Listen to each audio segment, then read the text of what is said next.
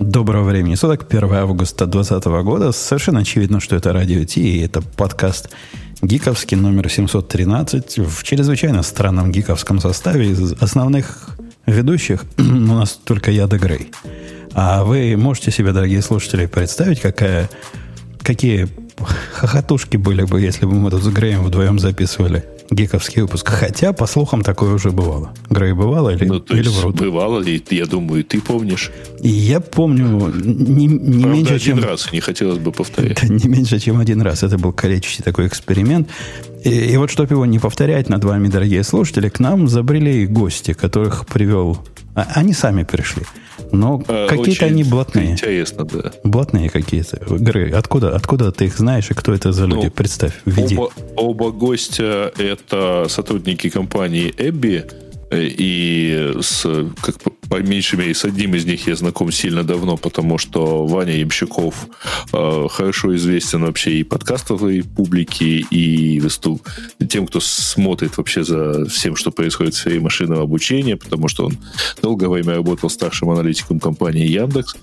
А еще один э, наш гость, это Стас Ангелюк, это разработчик э, библиотеки машинного обучения, которую компания Эбби вот недавно выпустила в открытый доступ, я так понимаю. И, собственно, ребята вообще хотели бы, конечно, с этого начать, наверное, рассказ, но, наверное, начинать мы все-таки будем с нашего любимого генерального спонсора. А дальше уже пойдем по машинному обучению. Я не знаю, насколько по машинному обучению. Может, мы вообще гостям и рот открыть не дадим, сами с тобой вдвоем проведем. Ну, поехали, там видно будет. Это шоу создано при поддержке Digital Ocean.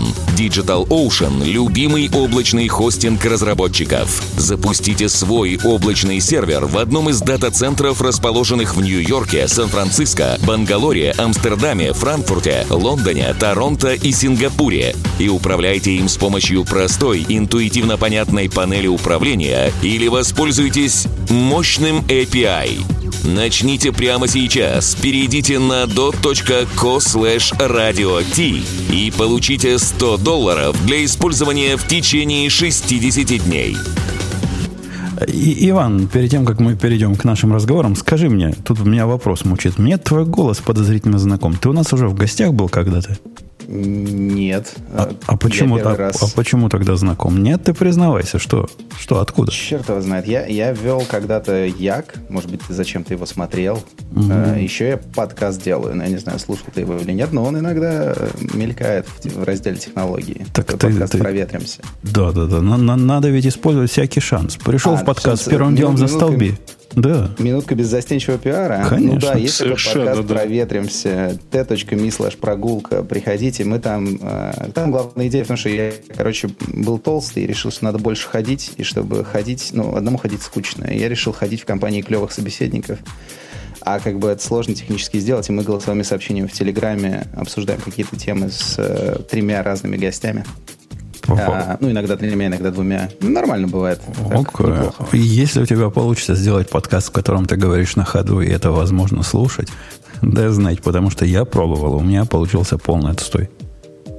Главное не дышать в микрофон. Слушай, я тебе пришлю пару, пару примеров. Но есть такая великая штука, монтаж. Вы-то мастера, мэтры, вы пишете вживую, а мы-то как бы летаем пониже, Э, Это, это, монтируем. И когда монтажик есть, там получше становится. Э, Это да, но все равно я бы, я бы не хотел такого количества experience'а. Наши гости говорят, э, Грей говорит, и а Бобук особенно, вы какие-то козырные люди в машинном обучении, вот в этом во всем, что смехотворно называют искусственным интеллектом сегодня. Ну, есть грех такой, да. Как это? Бобок любит здесь шутить шутку, что есть программисты и программисты. Вот э, это относится ко всем людям, как бы. С- о, труда. Вот есть машин-лернеры ну, машин-лернеры. То есть, то есть у вас все-таки все на питоне, а не в PowerPoint. Э, У нас не только на питоне, вообще у нас на плюсах, что как бы То есть вы, внушаете. вы настоящие программисты, а не какие-то дата-сатанисты. вообще, ну вот Стас, Стас собственно, дел- дел- возглавляет команду NeoML, это вот наша open source библиотека, и у нас там такая концепция, что прототипировать можно на питоне, потом это все запихивать в ONNX формат, когда ты разобрался. Потому что, типа, Data Science это же такая наука, немножко, там, 4 удара в бубен, 2, 2 там, раздела четырех жаб, 16 раз повторить процедуру, потом в какой-то момент оно начинает работать. И вот когда оно начало работать, ты его хочешь задеплоить, и тогда ты можешь его, значит, уже на плюсах там сделать все по красоте. Ну, вообще, вот ты бы в дела. приличном обществе вот этот про Data Science не упоминал, потому что наши-то слушатели знают, как я к Data Science отношусь. И к я вот подумал, что это шикарная же возможность показать Давай, на самом деле, как, Женя, ты выглядишь со стороны дата-сатанистов.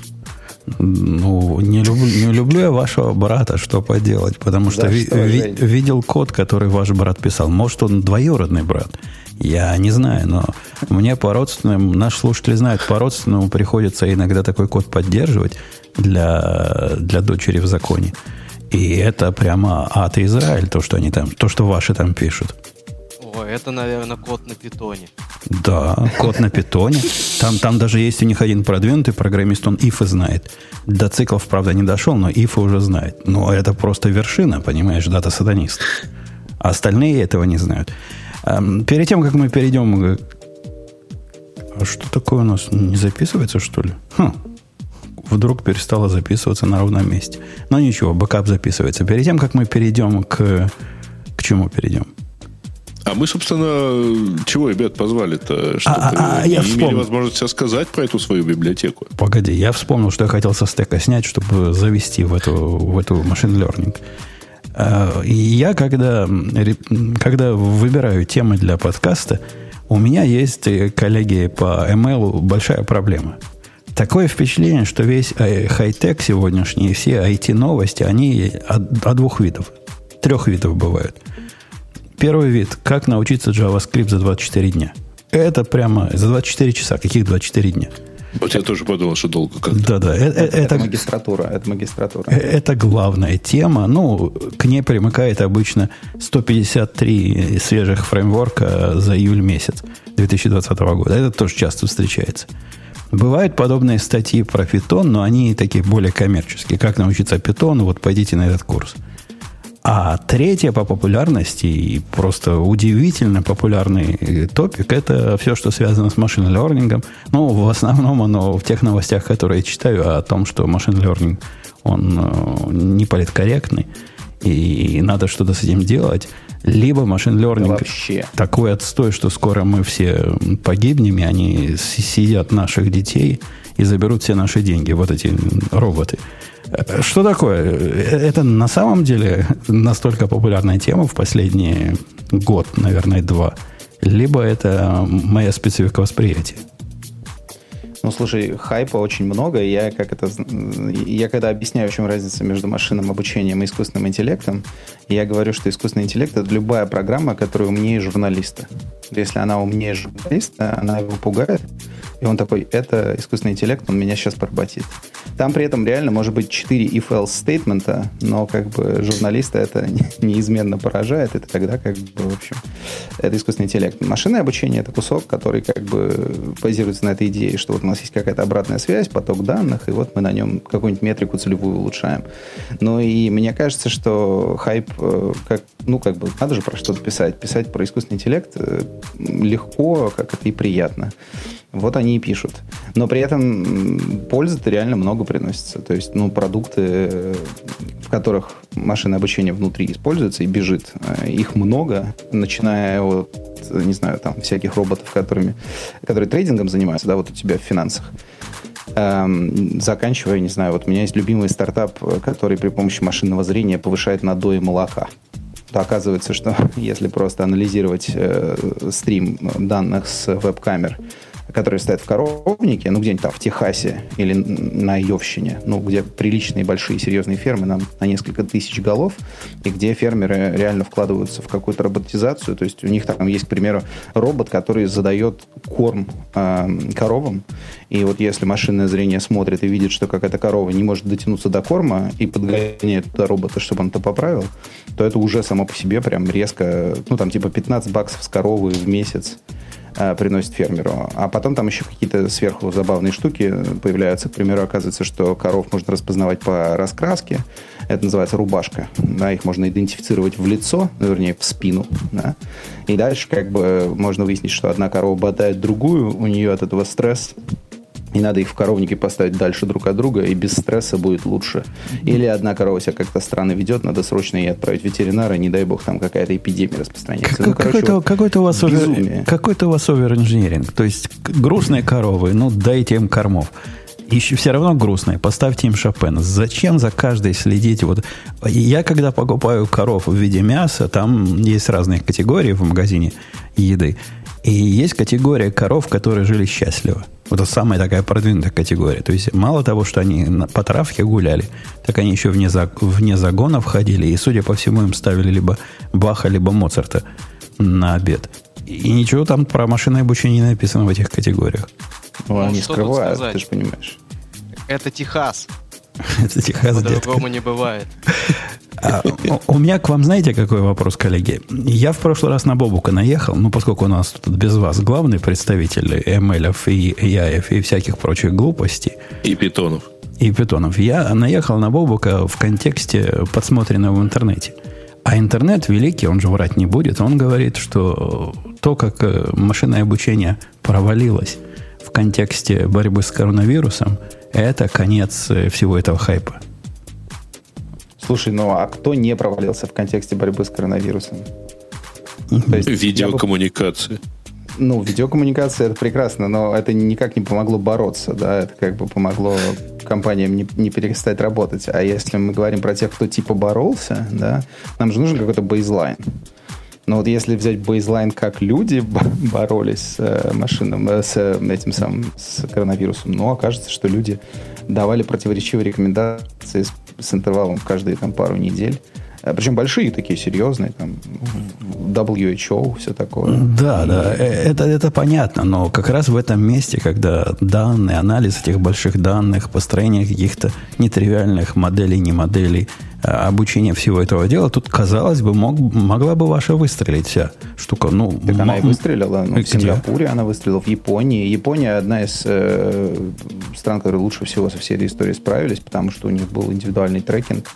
И э, у Сингапура, у Гонконга есть очень развесистые сайты, как раз посвященные индивидуальному трекингу зараженных пациентов, они открыли эти данные для анализа, как-то их анонимизировав. И вот те ребята, которые, как бы, во-первых, далеко пошли по этой э, скользкой дорожке цифровизации, а во-вторых, накатили поверх этой цифровизации алгоритмы анализа данных, они, кажется, в порядке.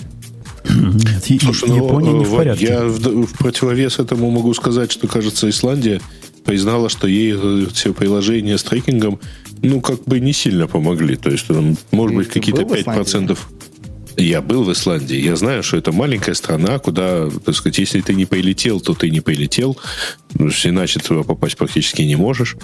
Это понятно, ну, там, но типа, в общем... Один аэропорт, и э, от, от одного человека до другого полтора метра, расстояние меньше полутора метров между двумя исландцами бывает только если они занимаются сексом.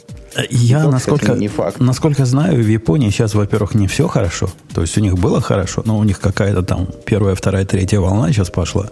И все не так хорошо. Во-вторых, я сильно пессимистически отношусь к самой идее отслеживания контактов и таким образом борьбы вот с настолько виральным вирусом, как этот, который у нас есть. Я ожидал других чудес от машин лернинга. Не то, что он проследит грамотно, кто за кем.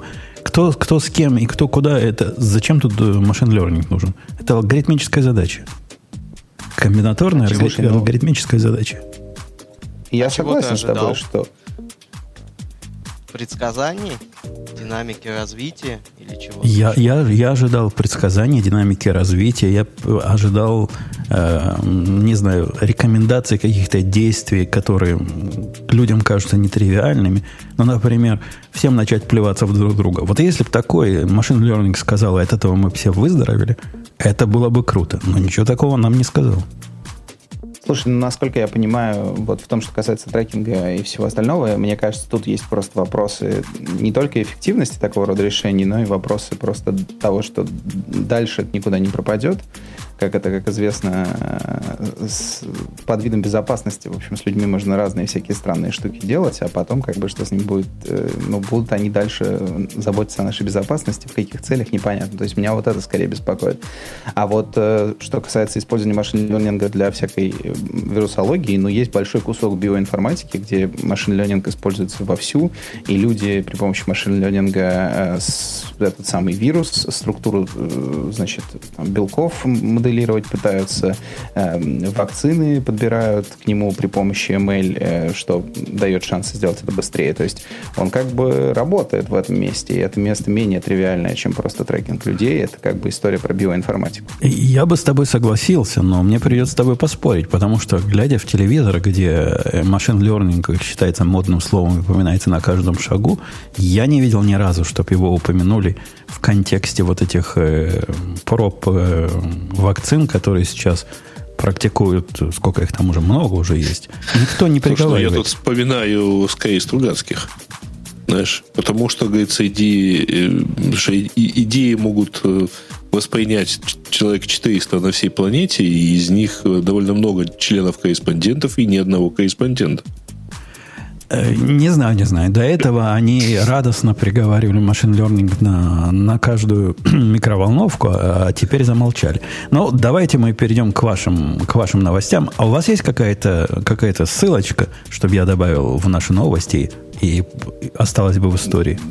Да, я сейчас кидану. Секундочку. Я просто пока ищу ссылку, я прокомментирую все-таки историю про, про э, использование ML в вирусологии разного рода. А, оно используется довольно активно, и, насколько я знаю, э, в Южной Корее ребята, которые тестируют вакцину, они говорят, что они э, использовали ML для выбора Э, веществ. Ну, как бы потом штатовские ребята говорили, что ряд э, лекарственных препаратов, то есть там в какой-то момент э, додумались э, при помощи антималярийного какого-то препарата снижать э, нагрузку на, на иммунную систему. Ну и как-то типа вот э, антималярийный препарат, я забыл название, якобы чем-то помогает, в общем, при ковиде. Вот этот препарат тоже нашли при помощи э, ML взяли как бы развесистую какую-то базу данных имеющихся э, препаратов, э, посмотрели на нее, в общем, забили как бы целевую функцию, то, что мы хотим, чтобы оно лечило, и как, какие побочки мы бы не хотели, чтобы там были, и как-то, в общем... Да-да-да, а, только проблема, извини, что я перебиваю, но проблема с этим а. препаратом в том, что, по-моему, позавчера а, объявили, что два больших исследования категорически подтвердили полную неэффективность этого противомалярийного э, препарата. Так что и тут ваш ML э, в ложу сел. Э, Женя, я пока добавил в качестве новости ссылку на библиотеку на гитхабе. А, вот. У нас гиковский выпуск, поэтому ссылка должна быть не на пресс-релиз, а на GitHub. А, так, и есть, так и есть, так и есть. И давай, ну, да. Давайте я прямо с места в карьере эту ссылку выберу даже не открываем этот GitHub, может, там вообще какая-то расчлененка. Ну-ка, я открою все-таки. Не, вроде не расчлененка, нормально. Можно детям смотреть. такая главная страница. Э, э, окей, значит, мы говорим про некий NeoML Lib, который лежит на GitHub, и каждый может им воспользоваться, и никто не уйдет обиженный. Написанный на, на чем написан это? На C э, на C++. Я как куда не зайду, везде тексте файлы. На тексте файлах написано, что ли? Слушай, не, не ходи никуда, там ниже написано. На я, каких языках оно написано? Я не верю тому, что написано. Я, я код ищу. Меня Бобок научил. И, иди код ищи. Куда не захожу, везде о, вот арш. Ну, не знаю. Ткнул в первую же папку и увидел CPP файл. Ну, что тебе надо это? Ладно, бывают и CPP файлы. Ну, ладно. И да, 80% говорит language здесь C++, 4% Objective-C++. А это что, балайка с привязками к телефончикам, что ли, еще? А то. Да, конечно. Ну, вы крутые. Ладно, заводите телегу. Вообще, о чем это? Что это? Зачем это? И почему это должно интересовать 500 миллионов наших слушателей? Э, ну, телега в следующем, что конкуренция это хорошо, и круто, когда есть несколько открытых фреймворков, которые позволяют решать конкретные продуктовые задачки. И вот есть в ML TensorFlow, про который мы все знаем, и в нем есть TensorFlow Lite, который в телефончике умеет. Вот. А мы сделали нашу, открыли библиотеку, которая у нас до этого давно в проде использовалась, решили, что нужно, чтобы люди могли э, запускать э, модельки э, на мобильном, среди прочего. И мы, в общем, вот целимся в то, чтобы быть конкурентами TensorFlow, TensorFlow Lite. И у нас есть какие-то отличия от них есть какие-то схожие моменты. Но, в общем, э, это еще один э, ML-фреймворк. Из плюсов то, что, к примеру, в режиме инференса он бежит побыстрее. Ну, типа, модельки бывают, да, когда они учатся. Э, это первый этап, когда она уже научилась, ты ее куда-нибудь деплоишь, и да, она уже в режиме инференса только работает. Вот в инференсе бежим быстрее, чем, к примеру, TensorFlow Lite. Ну, и там кросс-платформенно работаем. Вот это вот все. В общем, все как мы любим. И мы решили, что надо сделать yet another uh, library, чтобы люди пользовались и рассказали нам, как оно. И пользуются. Судя, судя по тому, что у вас 417 звездочек и 26 за вами следит, не особо. Не особо, это правда. Но мы верим в лучшее. А, надо признать, что мы зарелизили его когда, Стас? Это недели три назад? Зарелизили чуть больше месяца назад, так что, наверное, это даже неплохой результат, если еще учесть, что главный наш фокус это все-таки русская аудитория. Э, Стас, говори ближе в микрофон и громче, да, тебе будет тогда лучше слышно. В общем, мы считаем, что это не так плохо.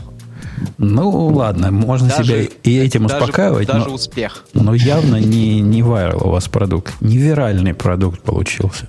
Не набрал 20 ну, тысяч слушай, это все-таки не GPT-3, конечно, которого все равно в таком виде не существует. Да, но если я, я даже не буду ходить, чтобы не расстраивать наших дорогих гостей, если пойти на, на репозиторий TensorFlow, там, наверное, будет больше, чем 400. Хотя... Ну, естественно, так TensorFlow зарелижено немного раньше. Ладно, ладно. Это я, я должен... Слушай, ну вообще не про маркетинг собрались поговорить. Я должен яду, конечно, было излить. Хорошо, сделали вы вот эту балалайку, которая написана на C++. Э, можно к ней подключаться, сказано у вас из Java, из Objective-C. Ну, то есть, ну да, других языков не существует. Там какие питоны, какие там Go. Это все для, для простолюдинов. Java, C++, Objective-C, только хардкор. Да ну, конечно, нет. Мы сейчас работаем над созданием полноценного Python интерфейса, и к концу года он уже появится в нашей библиотеке.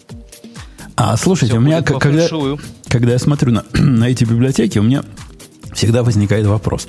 А есть какая-то причина, почему ни одна из библиотек, которая мне вот так вот сходу попадалась, кроме привязки э, через SDK к языкам, не предоставляет какого-то э, универсального интерфейса. Ну, не знаю, какой-нибудь э, gRPC, какой-нибудь э, REST, какой-нибудь еще чего-нибудь. Накидал данных туда, потом попросил дайте ответ, и вот получил. У вас так не принято делать?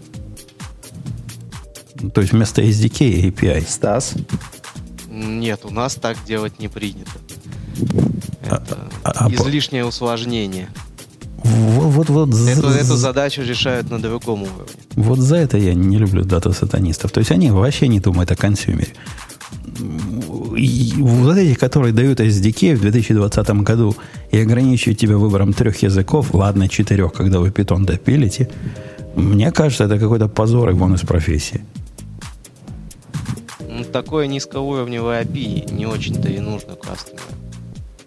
Mm, поясни, я, В общем, я не понял, нет чем. спроса, нет предложения. Ну, потому что машин learning, если говорить о инференсе, это прежде всего скорость, скорость на девайсе, на конкретном. И зачем ему куда-то идти на сервер, не очень понятно. Почему на сервер? Это не обязательно должно быть межсерверное взаимодействие. Это может быть межпроцессор, процессное взаимодействие. А межпроцессное зачем?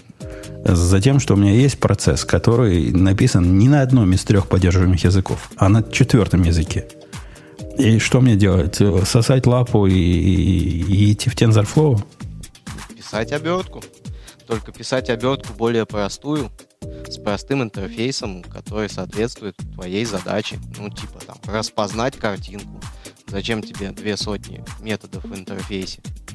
Ну, хотел... Нужен только один. Да, но мне, мне бы, как программисту предметной области, меньше всего хотелось бы залезать в исходный код вашей балалайки и, и, и искать, как вокруг C++ вашего накрутить какой-нибудь э, gRPC сервер. Ну, прям вот последнее дело, которым я хотел бы заниматься.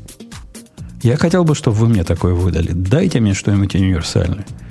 Но нет, я, я понимаю, в вашей области это не принято. Мне, мне это кажется странным почему-то. Почему, почему-то я не понимаю, почему это не принято. То есть, если вы по поводу производительности паритесь, ну, придумайте API, который производительный. Сразу там бэтчами туда закидывает данные, сразу бэтчами забирает. Ну, что-нибудь такое. Не обязательно это должно э, HTTP. Каждый раз коннект открываешь, коннект закрываешь. Туда-сюда. Можно что-то по, похитрее придумать. И намотайте на ус. Получили бы, возможно, еще одного заказчика и к вашим 417 звездочкам 400, 418. А это немало при ваших масштабах. Хорошо, мы подумаем об этом. А... Не, ну такой заказчик, как Умпотун, это как бы стоит всех 400, так что, конечно, надо делать, я понимаю. О, да, да, вот человек понимает, уже, уже сразу уважение, и мы держим его дальше в этом подкасте, потому что, потому что правильный чувак оказался. А серьезно говоря, то есть вы конкуренты с кем? С TensorFlow, правильно? С кем еще? Мне не очень нравится слово конкуренты. Все-таки конкурировать с TensorFlow сложно. Это такой технологический монстр с огромным количеством возможностей. Мы скорее решаем свои задачи. Ну, давай, давай по-другому скажем. Вы на одной поляне пасетесь э, вместе с TensorFlow и еще, наверное, с, с тремя-четырьмя другими. Ну, главный, главный PyTorch, TensorFlow, Keras как обертка TensorFlow. Вот, наверное, это вся наша поляна.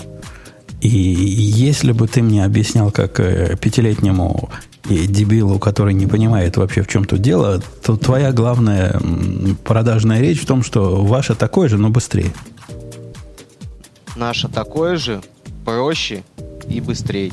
Окей. Okay. Хорошо, быстрее я понимаю. Это можно поверить. Что такое проверить и померить? А что такое проще? Проще? Ну, мы меньше, компактней, понятней. Э, вот, вот, вот, вот, это, вот это я не понял. У вас какая-то другая модель или у вас какие-то упрощенные все? В чем, в чем простота? Она лучше воровства, ваша простота? Ну, главным образом в объеме. Кто пользовался TensorFlow, он понимает, что интегрировать его в приложение – это непростая задача. Все, все проблемы начинаются еще с системы сборки. Если вы видели Базель, ну, это, это сложно. А ваша как собирается, как интегрируется? Мы, мы собираемся с семейком. У нас мало зависимостей. Мы меньше в исходном коде, меньше в бинарниках.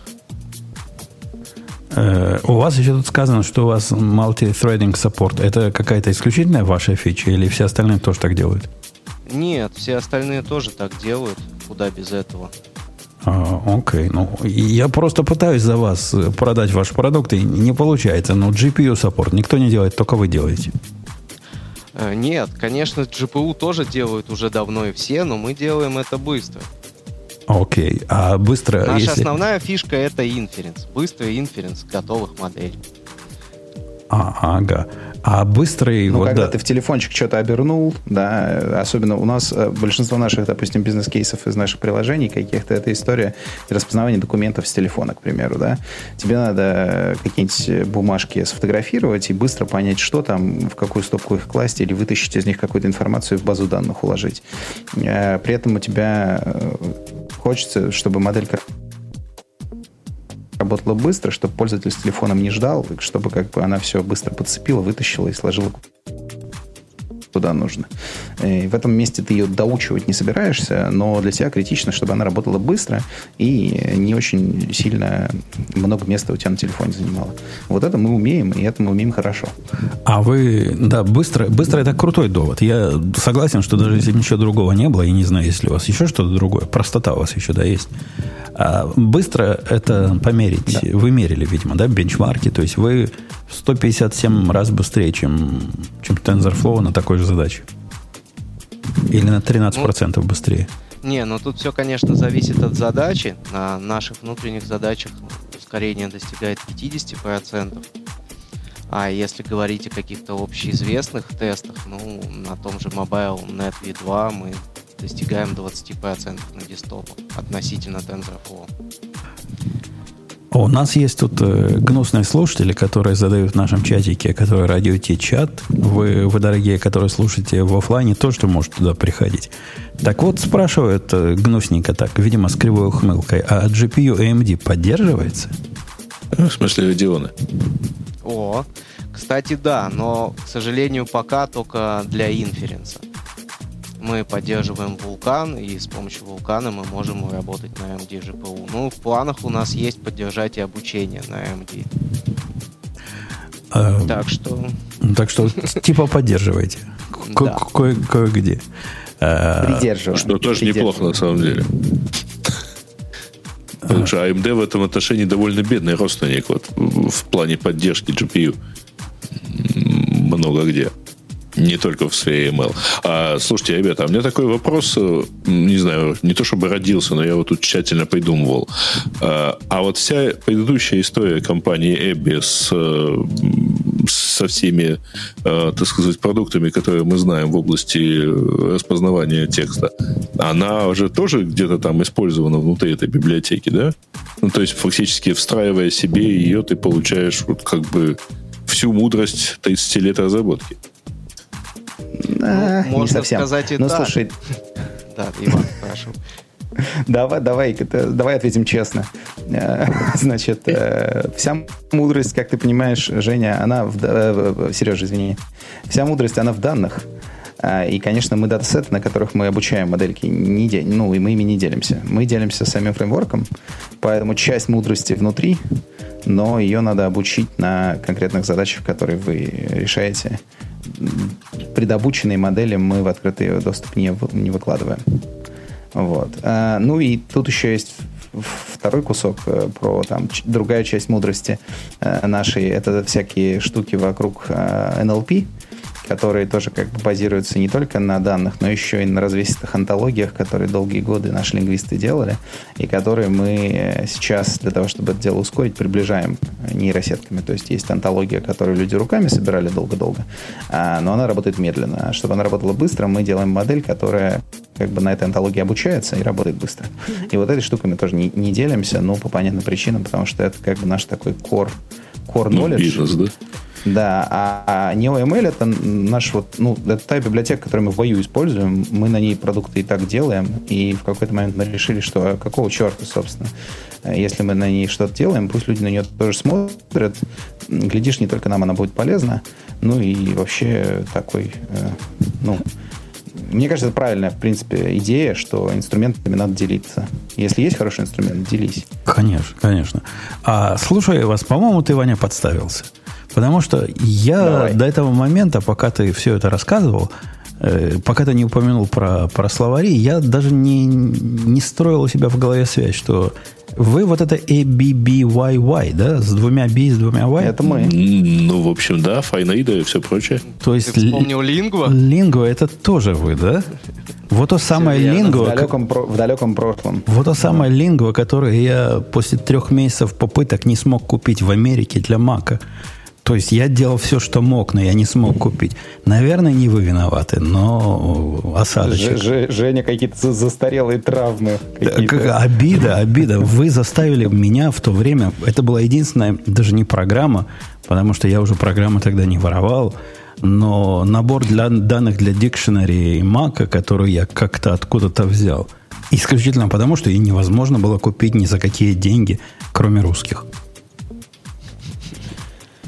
Слушай, Жень, ну давай я от лица всей компании в прямом эфире принесу тебе наши глубочайшие извинения. И скажу, что такого никогда не было, но больше не повторится.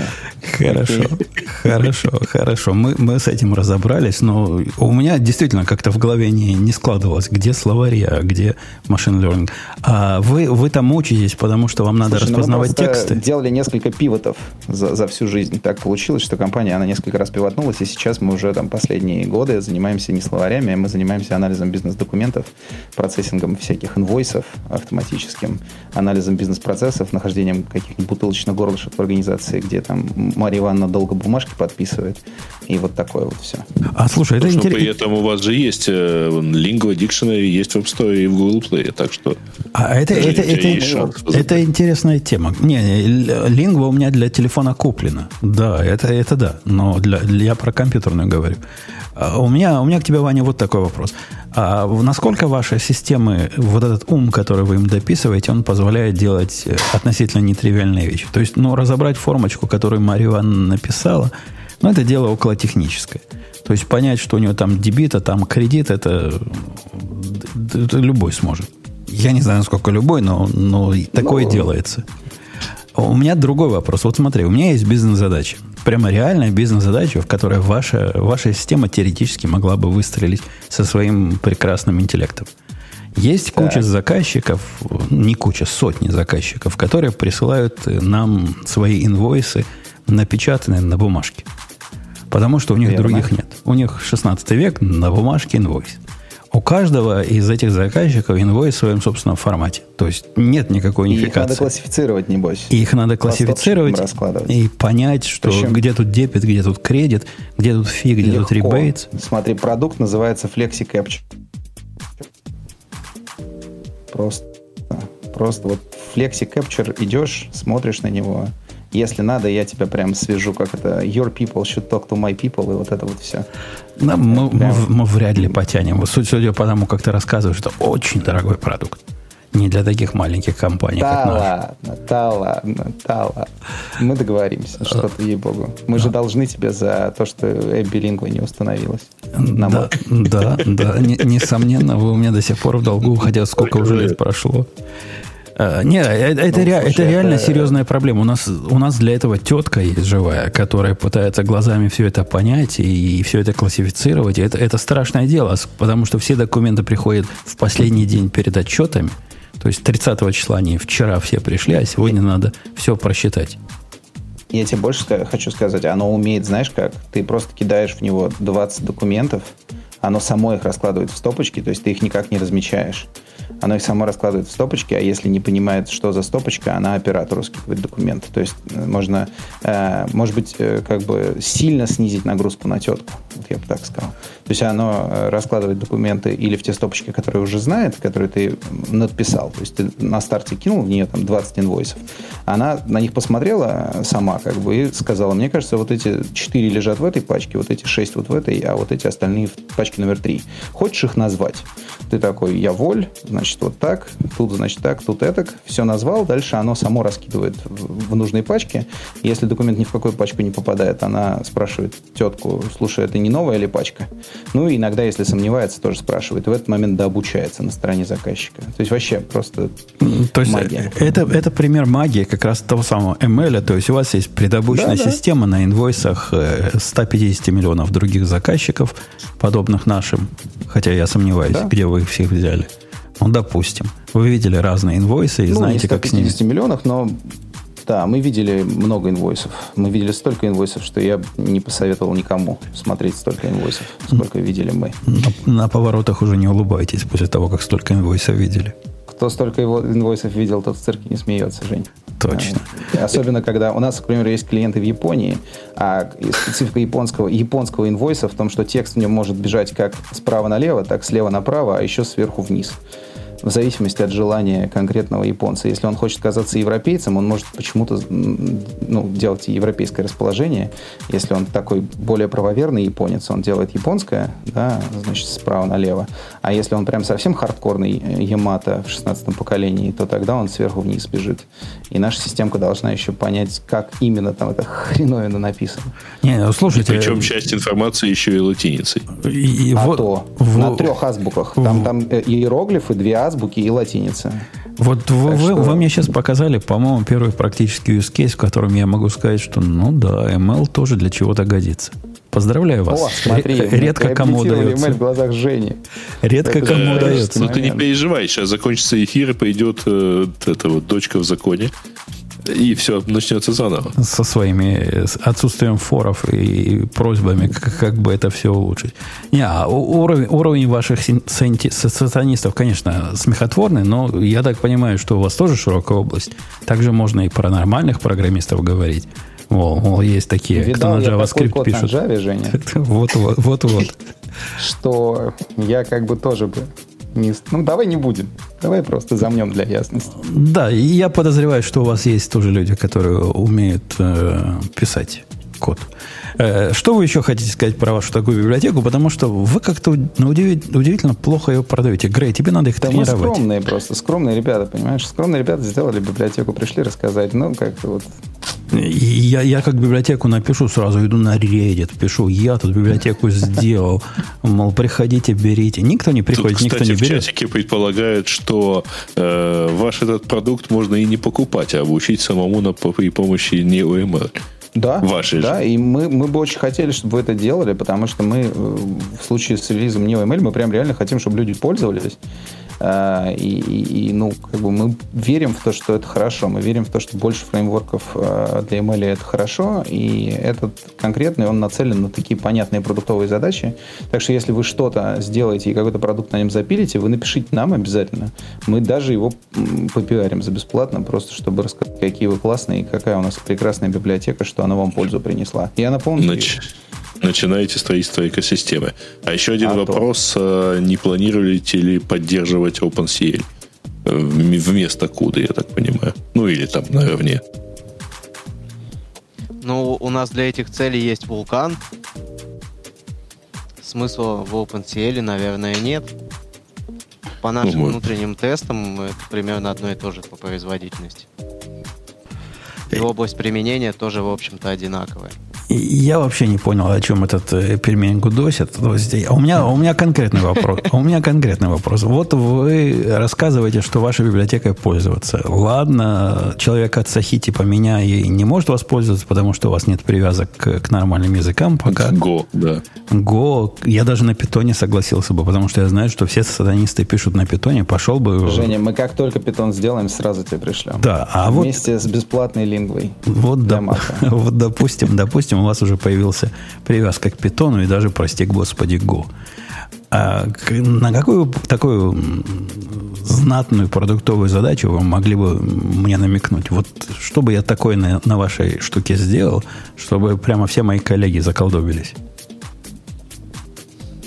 А тебе для чего? То есть ты э, хочешь э, что-то про... Ну, у тебя же много всякого документа оборота, к примеру, страшного. Ну, документа оборот ты мне подсказал, что можно, можно использовать, пользоваться вашим готовым решением, которое его туда, туда-сюда раскладывает. У, ну, у, меня... у тебя, скорее всего, в документ обороте не только же инвойс, у тебя же, небось, какой-нибудь там комплайенс развесистый, который ты, небось, наружу никому никогда в жизни показать не хочешь, а при этом, если бы его как-то предобрабатывать, можно было, чтобы время юриста экономить. Не-не, комплайенс, комплайенс как раз я сам генерирую. У меня меня такой профиль.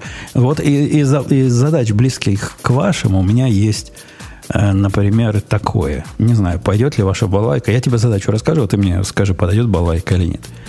А у меня есть такой рынок очень медленных бумаг. Очень плохой рынок. Они называются бумаги Fixed Income на которые, глядя, глядя на них, понимаешь, что это полнейший мусор. То есть данные замусорены чудовищно понять, насколько эта бумага хорошая и насколько она удачно продана или куплена, вообще глазами невозможно. Для того, чтобы это понять, мы сейчас делаем массу алгоритмических штук. Например, смотрим comparables, то есть которые на нее похожи. Алгоритмически. Мы смотрим тренды этой бумаги, как она себя вела за последние 10 лет. Мы смотрим всякое-всякое такое разное, и результат так себе получается. То есть лучше всего на рынке у нас получается, но с моей точки зрения так себе.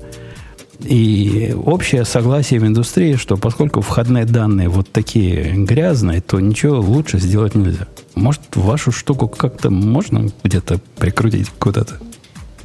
Ну, слушай, ML-то там можно прикрутить, но вы же, небось, наверное, там уже ML какой-то прикручиваете, у вас же какой-нибудь там развесистый набор данных есть, вы что-то на него же натравливаете, правильно? Вы же не просто дерево if Не, у нас не дерево, у нас там есть многофакторный анализ по разным размерностям, но он не, не email в классическом виде. Он писался до, до того, как слово email еще стало известным в индустрии. Ну, то есть, смотри, на вскидку, если у вас есть сложная, как бы, там кажется, что есть две задачи. Первая это как-то заденозить данные, да, их тоже, ну, можно это делать алгоритмически и пытаться учиться если у вас есть размеченные примеры, там, что хорошо заденойжено, что плохо, то на это можно пытаться учиться.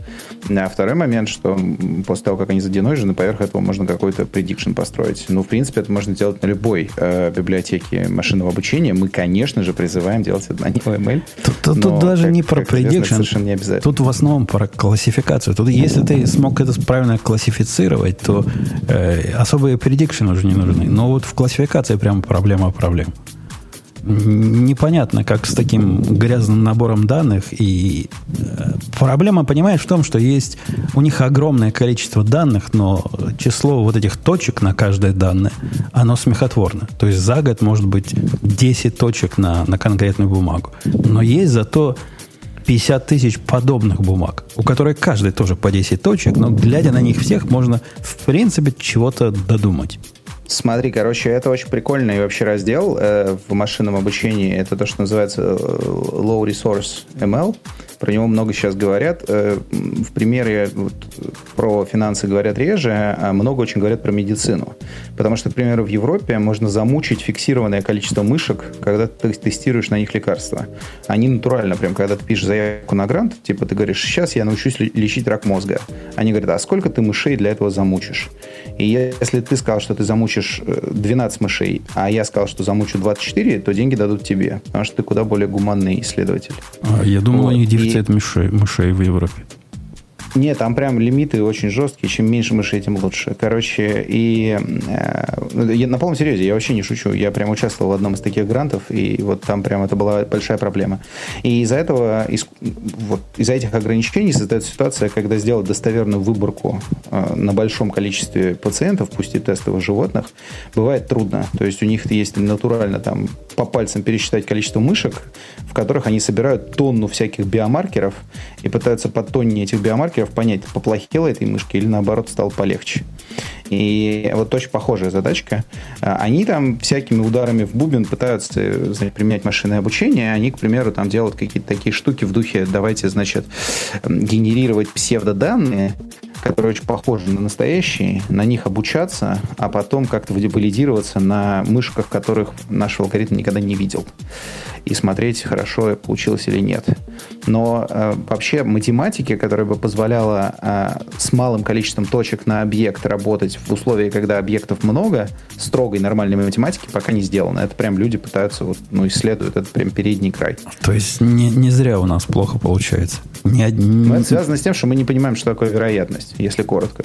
Есть чуваки, которые вот там, есть боесовская вероятность, да, боесовская вероятность это очень классно, она круто работает, но только э, она как бы не, ну, она оценивает твою уверенность в той или иной гипотезе. И для того, чтобы повысить твою уверенность в гипотезе, тебе надо больше точек на объект. Да?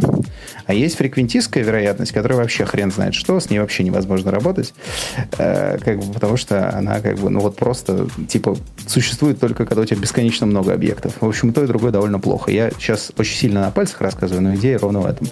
А, как бы, что делать в ситуации, когда у нас есть много похожих объектов, но при этом на каждый из них мы очень мало измерений, чисто с математики пока не придумали придумали. Да-да, а чтобы тебе добавить больше фана, ты, ты ведь понимаешь, в моих приложениях э, цель объявляется определить правильную цену. Вот если мы определили да, правильную цену, то значит все, все. А кто у вас так стучит по микрофону? Ты, Иван, стучишь, не стучи по микрофону. Или дышит. Или не дыши. Дыши в себя. Все, больше не буду, извини. Э, так вот, э, определить правильную цену это как бы пол проблемы. Ну, определил ты правильную цену, но самая большая проблема это в том, чтобы эту цену обосновать. Потому что если ты покажешь правильную цену, которую, глядя на то, что ты даже сам не понимаешь, твоей машины learning научился, как это, как это доказать? Нам нужна доказательная база, понимаешь?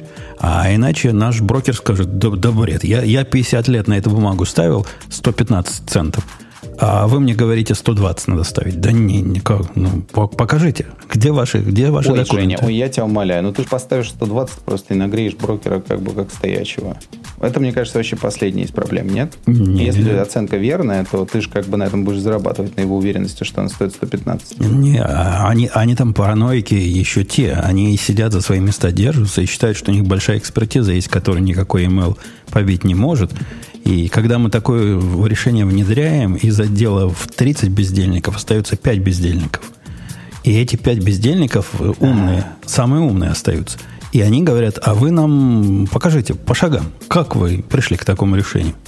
Мы видим, тут есть ползунки, которые мы можем двигать э, разной степени там уверенности, еще чего-то, глубины и всего прочего, но мы не понимаем конечного результата. И результат конечный с вашими имейлями описать, э, не описать, обосновать очень трудно. Никто не знает, Но почему. это распространенная проблема, опять же, потому что интерпретируемость моделей, она как бы не для всех моделей есть. Для простых моделей каких-то типа линейной регрессии она есть, а для моделей хоть сколько-нибудь посложнее она уже пропадает. Но надо признать, что вообще-то объяснимость решений людей, она что же не существует. То есть, типа, люди, они как бы очень связанные истории рассказывают, как известно, да, и прям гладко стелят. Но только когда начинаешь сопоставлять то, что они говорят, с тем, как они реально себя ведут, есть прям тонны экспериментов, за них периодически Нобелевские премии по экономике дают. Вот все, все, вся вот эта история про behavioral economics, она исправно показывает, что, в общем, люди постфактум мы все очень умные и классно все объясняем, но когда реально решение применяется, э, там с логикой все Не, не, ты, ты абсолютно прав. Вот этот самый гнусный заказчик, который требует от нас уже который месяц объяснить, почему 120 и не 115, когда мы его спросили гнусный вопрос, а почему 115? Он сказал, потому что я так чувствую. Отлично. И вот Женя, теперь вас обоснуй. Мне кажется, надо брать у него по 115, продавать по 120 и прям делать банк. И нагреем. А, окей. В общем, мы по этой теме потоптались. Ну, наверное, молодцы. Мне, мне трудно судить о применимости не OML, но то, что появилось, наверное, хорошо. А то, что вы его используете, вы ведь используете, да, внутри эту библиотеку? Это не только для да, внешнего у нас использования? все продукты на этом бегут.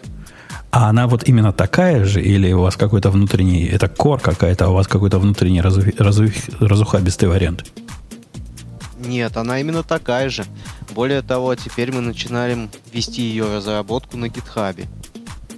А вот у меня, кстати, да-да-да, замечательный ты мне поинт подбросил, Стас. А у меня, я тоже стою перед, э, перед такой развилкой. У нас есть одна внутренняя библиотека, которую я недавно открыл на гитхабе, и она пока существует в двух видах. Вот о внутреннем виде и виде, который живет на гитхабе. И я пытаюсь своих нагреть на идею, давайте нашу внутреннюю грохнем в дребезги напополам и будем только гитхабовскую использовать. Вам вот такое направление использования своих внутренних продуктов публичной библиотеки кажется разумным? Пока мы привыкаем использовать GitHub и исследуем еще этот вопрос, вот мы около месяца где-то на нем ведем разработку, пока однозначных результатов нет. Но у нас была очень хорошая инфраструктура внутри компании на Team Foundation сервер, поэтому пока GitHub кажется менее удобным и менее стабильным, но мы продолжаем наблюдение. Но вот Все-таки иметь две версии это все равно сложнее. Конечно, я, я полностью согласен. Иметь две версии, поддерживать две версии сложнее. Я нашел для себя один несомненный плюс вот такой модели. Убить свою и жить на гитхабовской. Это если у вас есть какое-то знатное количество пиар, э, э, пол реквестов, которые приходят от чужих людей, от вменяемых чужих людей, которые улучшают или чинят что-то. У, у вас такие приходят, я смотрю, у вас 42 закрытых, но в основном одни и те же лица тут. Видимо, внутренние лица. Ну да, пока это внутренние лица, но есть и внешние вклады. Так, Жень, мы же за эти темы пришли на радио Ти, понимаешь? Мы хотим делать на гитхабе все по красоте, но нам нужно комьюнити. А, здрасте. Вот мы верим. Мы я верим, этот, мы надеемся. Я этот подкаст 15 лет веду, и мне на один из пяти своих проектов удается хоть кого-то найти, который бы законтрибьютил что-то. А ты думаешь, такой красивый пришел в гости и сразу повалил народ? Сейчас. Конечно. Но ты же не ML ведешь. Из, известный радио Ти-эффект. Ты что? Разве не было такого, что просто репозитории падали после того, как говоришь? Нет, конечно, GitHub регулярно падает, но боюсь, мы этому не причиной. Вы после, после, после этого выпуска посмотрите в свой граф. Наверняка количество заходов увеличится. Э, несомненно. Но я не уверен, что оно переведется в количество контрибьюторов. А это именно то, что вам бы хотелось. Ну, мы будем надеяться Баги это тоже вклад. Ну да, это контрибьюторы, которые должны как минимум использовать систему. Я немножко разочаровался в человечестве, в том смысле, насколько оно готово помогать. У меня есть целая область э, слушателей, целый раздел слушателей, которые на просьбу прийти помочь говорят, то мы что, дебилы бесплатно будем работать? На полном серьезе. То есть не, они не дебилы, они не будут бесплатно работать. Если хочешь, приходи да заплати. А вы не платите за комиты и пиар? Нет у вас такой манцы? Ну, это же противоречит идее open source. Ха, противоречит. Не, ну мы платим инхаусным программистам. Ну, вот, вот эти комиты, которые у вас, и, и pull реквесты которые есть, видимо, все проплачены. Так, точно, нас раскусили, Стас. Я думаю, не все. Я Опа. думаю, процентов 90. Ну, и этот процент, надеюсь, будет падать. Ну, посмотрим, как пойдет. Хотя я бы на вашем месте сильно, сильно не надеялся на, на активность аудитории. Ну, поглядим. Вдруг, вдруг случится чудо, и из наших слушателей побегут сотнями вам баги чинить и пиары пиндюрить. Посмотрим. Э, давайте пойдем на следующую тему. Мы под, над этой знатно потоптались. Э, дорогие гости, я вам предлагаю остаться, если у вас есть минутка времени и чашка кофе в руках. Точнее, часа полтора еще. Тут такое дело, просто Стас в отпуске, и я в отпуске. Поэтому Стас уйдет, а я останусь.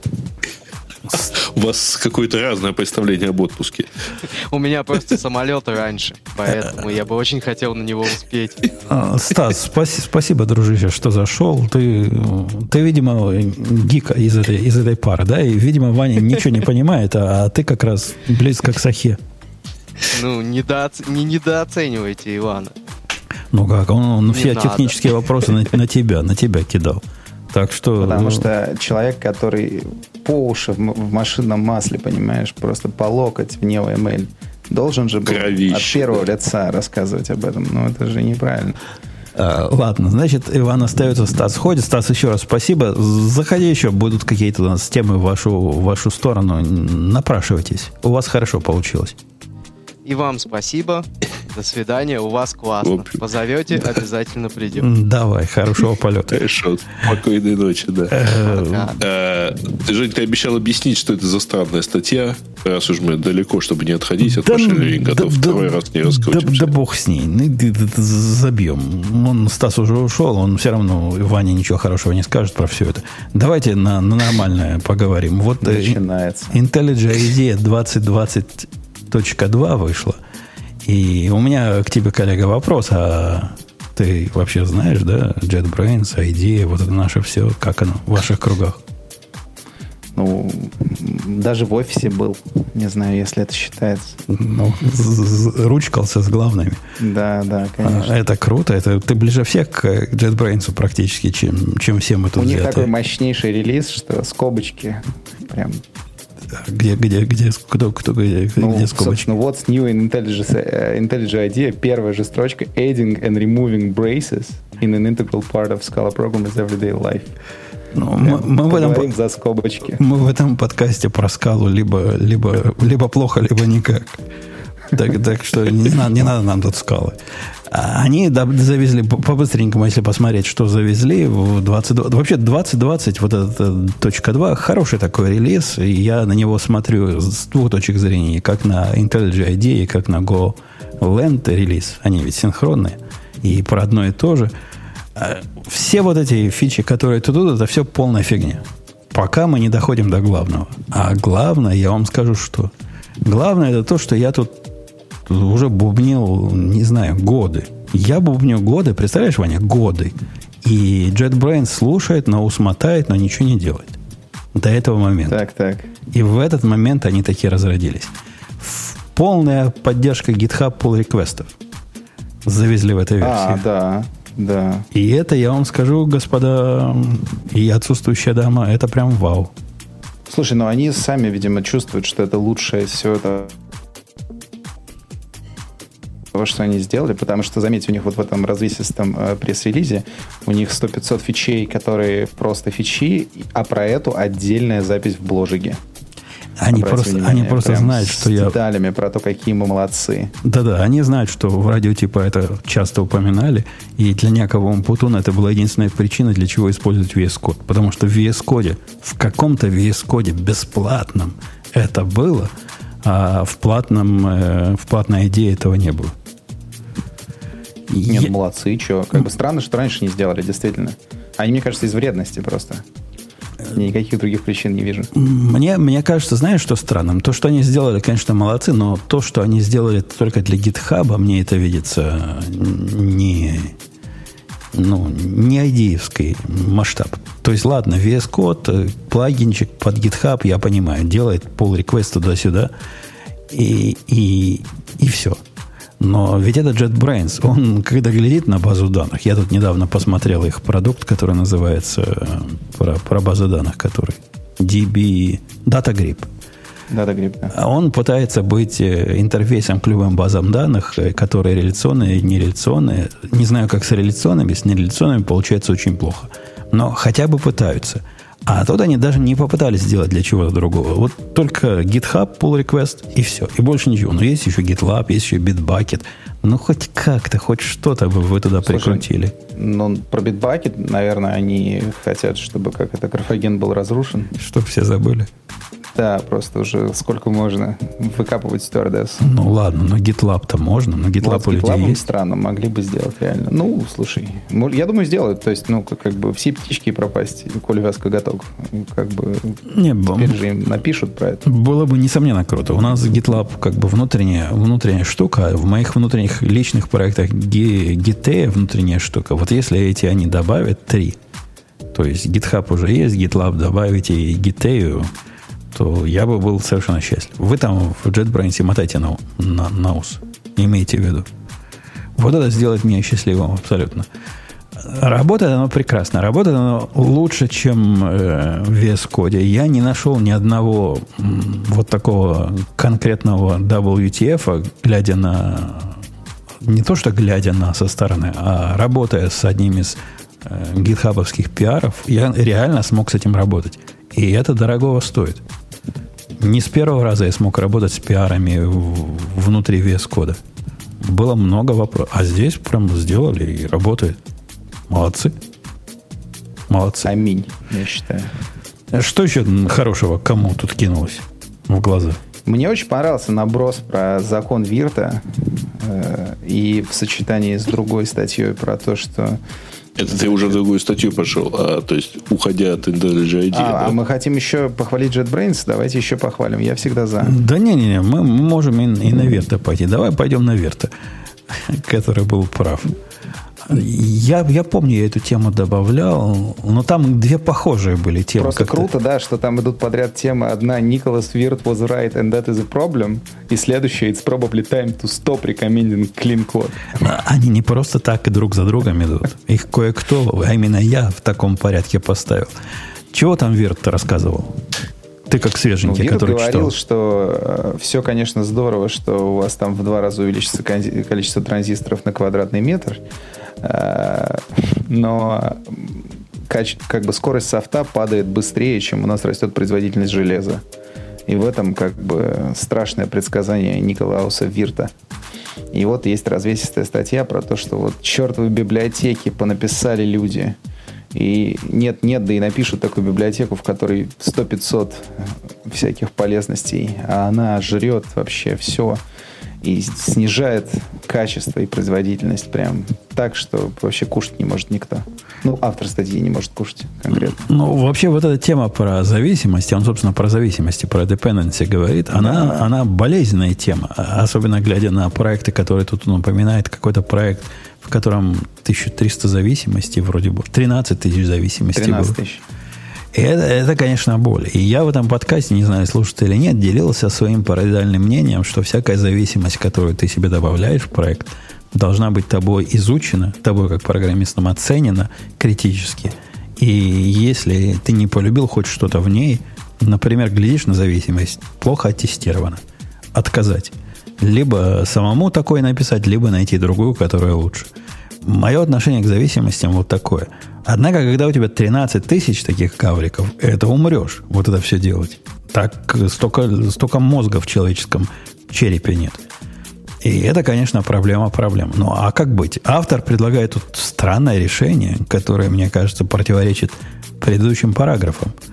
Он говорит, библиотеки стали большими, ну, видимо, пинает на, на спринге и спрингоподобные монстры. Поэтому будем делать маленькие библиотеки. Ну так, чувак, от этого у тебя 13 тысяч получилось. Так да, он, ну, он вообще немного странный, потому что у него еще... У, него как бы такой посыл, что, ребята, dependency это плохо, но проблема в библиотеках. Хотя, как бы, эти два утверждения вообще не очень Нет, ну, там на самом деле паймер у него довольно простой. А, то есть паймер не его, он ссылается на чувака, который э, делал прост, простенькое приложение, которое на JavaScript делает to-do лист, и у него там 13 тысяч, действительно, 13 с половиной тысяч на самом деле. А, но из них 13 494 наследованные, потому что он использует React. Нет, там, там, не там, там, там все сложнее. То есть там все сложнее, с одной стороны, с другой проще. Я иногда, заходя в репозиторий э, вот этого сайта, который у нас есть, заметьте, сайт радио T, он практически весь статический. Там ну, мало, мало какой динамики есть. И количество э, зависимости, которое у нас на сайте Radio T, оно тоже совершенно сумасшедшее. Я не знаю, можно ли 13 тысяч считать, но из них подавляющее большинство вообще не связаны с сайтом, а связаны с сборкой этого сайта. И в этом случае тоже были большая часть из этих 13 тысяч связаны с NPM и всякими прочими build-тулзами, которые они там, Gradle, я не знаю, что там они использовали – что, что принято было использовать. И я читал это обсуждение на Hacker News, и говорят, 13 тысяч это, это хитрая статистика. На самом деле их там 15. А все остальные для того, чтобы все это собралось. Что тоже, конечно, не фонтан. Не, ну подожди, но все-таки ну, вот, да, пойми, изначальный 12. наброс он в том, что софт... Ну, подожди, но изначальный наброс в том, что софт будет медленнее чем э, замедляется быстрее, чем ускоряется железо. Но это очевидно же не так.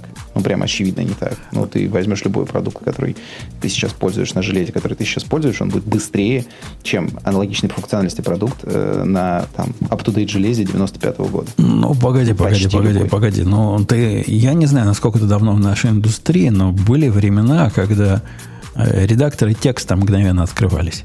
Ты помнишь такие времена? Редактор текста да, открывался был, мгновенно. Они открывались, как так. сейчас нано открывается.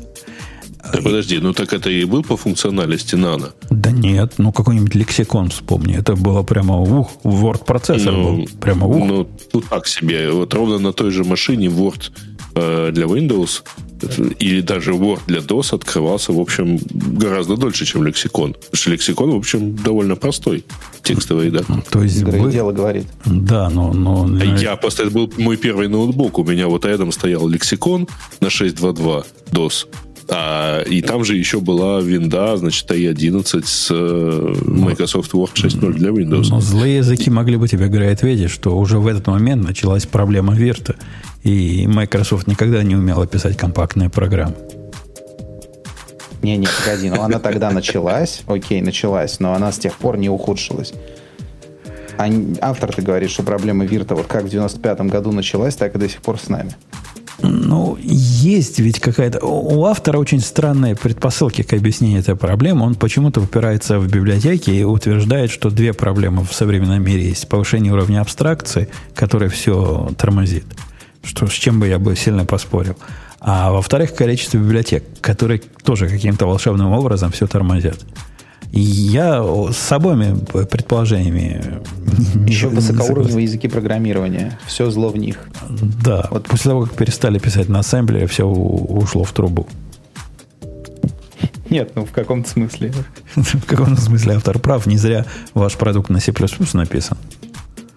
А, а, ну, почему, вот- а почему не на расте, кстати? Я забыл спросить, когда Стас здесь был. Все, все Знаешь, модные корот- пишут короткий на расте. Так исторически сложилось. Э, Мы же эту штуку делали там долгие годы и используем внутри. Вот э, в тот момент, когда ее стали делать, в общем, за Rust как-то трудно было отвечать. Ну, а сейчас переписать на Rust или я даже страшное предположу на Go. Прикинь. Жень, тебе, слушай, ну, как-то вам везде, ты же понимаешь. Если есть желание переписать на Go, то тоже все можно обсудить. А там много, много кода. Ну, там прям нормально коды. Я же говорю, вы Стаса отпустили, не спросили его про то, как э, ребята, э, за счет чего, собственно, инференс быстрее, а он, к примеру, быстрее, потому что вот перемножение тензоров э, для... э, ну, мы, мы переписывали, мы его писали так, чтобы было хорошо и красиво. Родное перемножение тензоров нам не понравилось. То есть там есть чем заняться Окей. для Окей. души. Окей. Ой, Микрооптимизаторы, в общем. А кого-то волнует, да, эта скорость, да? То есть есть, есть такие приложения, где скорость Ну, оно же, ты знаешь, как бы по, по- по- как это по курочке клюет, а сыта бывает. То есть тут переписал перемножение здесь. Ну, особенно как бы тензорная алгебра, она для машинного обучения очень важна, поэтому там на круг прям сильно.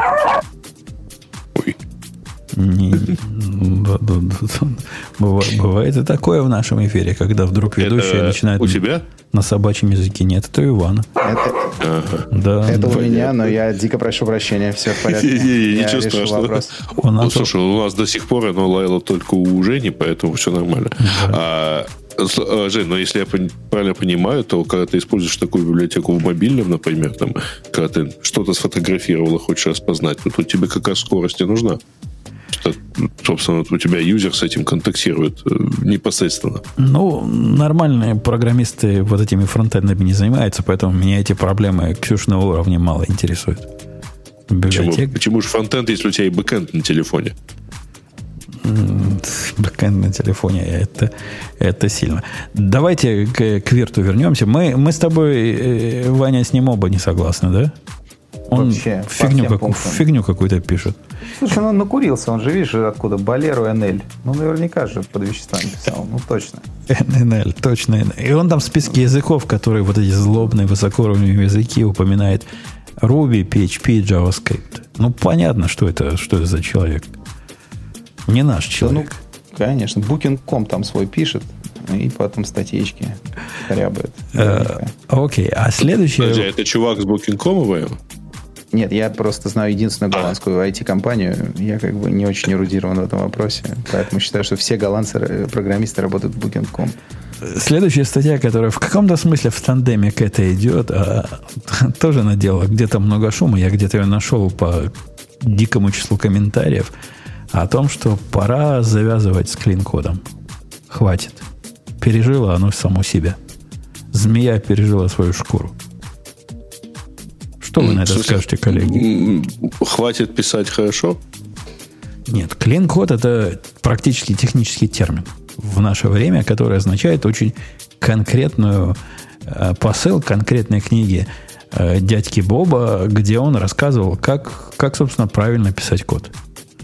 И не знаю, как тебе, Ваня, мне эта книга, я ее читал. Она, я бы не сказал вот так, как автор тут, он ее громит вовсю, но она мне всегда казалась ну, ну да, ну мало ли что люди пишут, а я лучше знаю, как писать. У меня был всегда подход такой, глядя на эту книгу. И в, примеры кода я особо не, не вглядывался. А тут автор статьи вгля- вглянулся, вгляделся в примеры кода и ужаснулся. Возможно, первый раз просто с написания книги это произошло, и как бы... Потому что мне статья понравилась в целом. То есть, э, ну, как бы, она внятно написана, на мой взгляд, но... ну, я не знаю, как бы тут э, сложно что-то комментировать вот в этом месте, кроме заголовка, потому что, как бы, э, как я... Он как-то это все привязывает э, к тому, что вот, значит, э, э, кри- критикует книжку, объясняет, значит, почему так не надо, а надо по-другому. Но я вот, э, на мой взгляд, э, примеры читаемые и там, и там. Типа, Ну, ну вот смотри, всё- вот, а, понятно. одна, одна, мы в прошлом подкасте, по-моему, с Ксюшей это обсуждали. Одна из э, действительно постулатов э, дядьки Боба в том, что функция короткие должна быть, и в виде коротких он говорит 3-4 строки. То есть, ну, реально, реально это у него правильная функция. И видя примеры такой правильной функции, тут приведена маленькая простыня кода, которая выглядит абсолютно чудовищно. Где сделана декомпозиция. Ну, видимо, там были причины. Автор дает скидку. Видимо, чувак делал рефакторинг какого-то готового кода, не очень понимая, как он до этого работал. Получилось в результате так себе. Некоторые функции mutable, некоторые функции mutable. По функциям непонятно, какие они, непонятно, кто из чего растет. Если бы мне мой китаец такой написал, я бы ему руки оторвал. И послал бы на, на курсы повышения квалификации. Это абсолютно нечитабельно. Ведь это все делалось с целью... Наш совершенный код, он для читабельности же правильно нужен. Зачем еще? Компьютер это все равно. Получилось противоположный эффект. Это, глядя на кусочек кода, а наши слушатели могут пойти по ссылке либо в подкасте, либо которая сейчас появилась, вот на эту фитнес-программу посмотреть, фитнессы. А, если вы считаете, что она читабельная... Ну, да, вот, например, фитнес HTML. Да-да, то, то я бы с вами Но он не согласился. убийственно выглядит совершенно. И это не связано с тем, что он на Java написан. Тут, если вы хотите на Java кинуть обиняки, он на любом языке также может быть написан. Это пример какой-то экстремальной декомпозиции с потерей здравого смысла и с потерей того самого флоу, в котором мы хотим находиться и который мы хотим читать как историю. Как это можно как историю читать?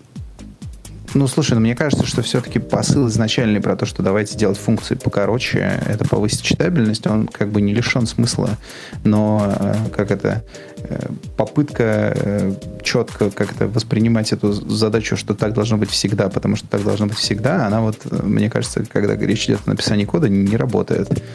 Ну, то есть, э, хорошо бы, чтобы функции были покороче, они были... Знаешь, как это у пастафрианцев? У них все заповеди начинаются с «лучше бы ты не». То есть, они как бы не директивные, а такие, как бы... Это рекомендации. Вот мне кажется, здесь примерно такая же история. И основной посыл не делать большие функции я вполне могу понять, если автор пришел с чего-то, где какой-то монстр – э, неразумных технологий, где ты смотришь на функцию, не вмещающуюся на три монитора поднятых друг на друга, и думаешь, на что я смотрю. И где тут вход, где тут выход, и вообще какое состояние она меняет, если меняет. С этим трудно спорить.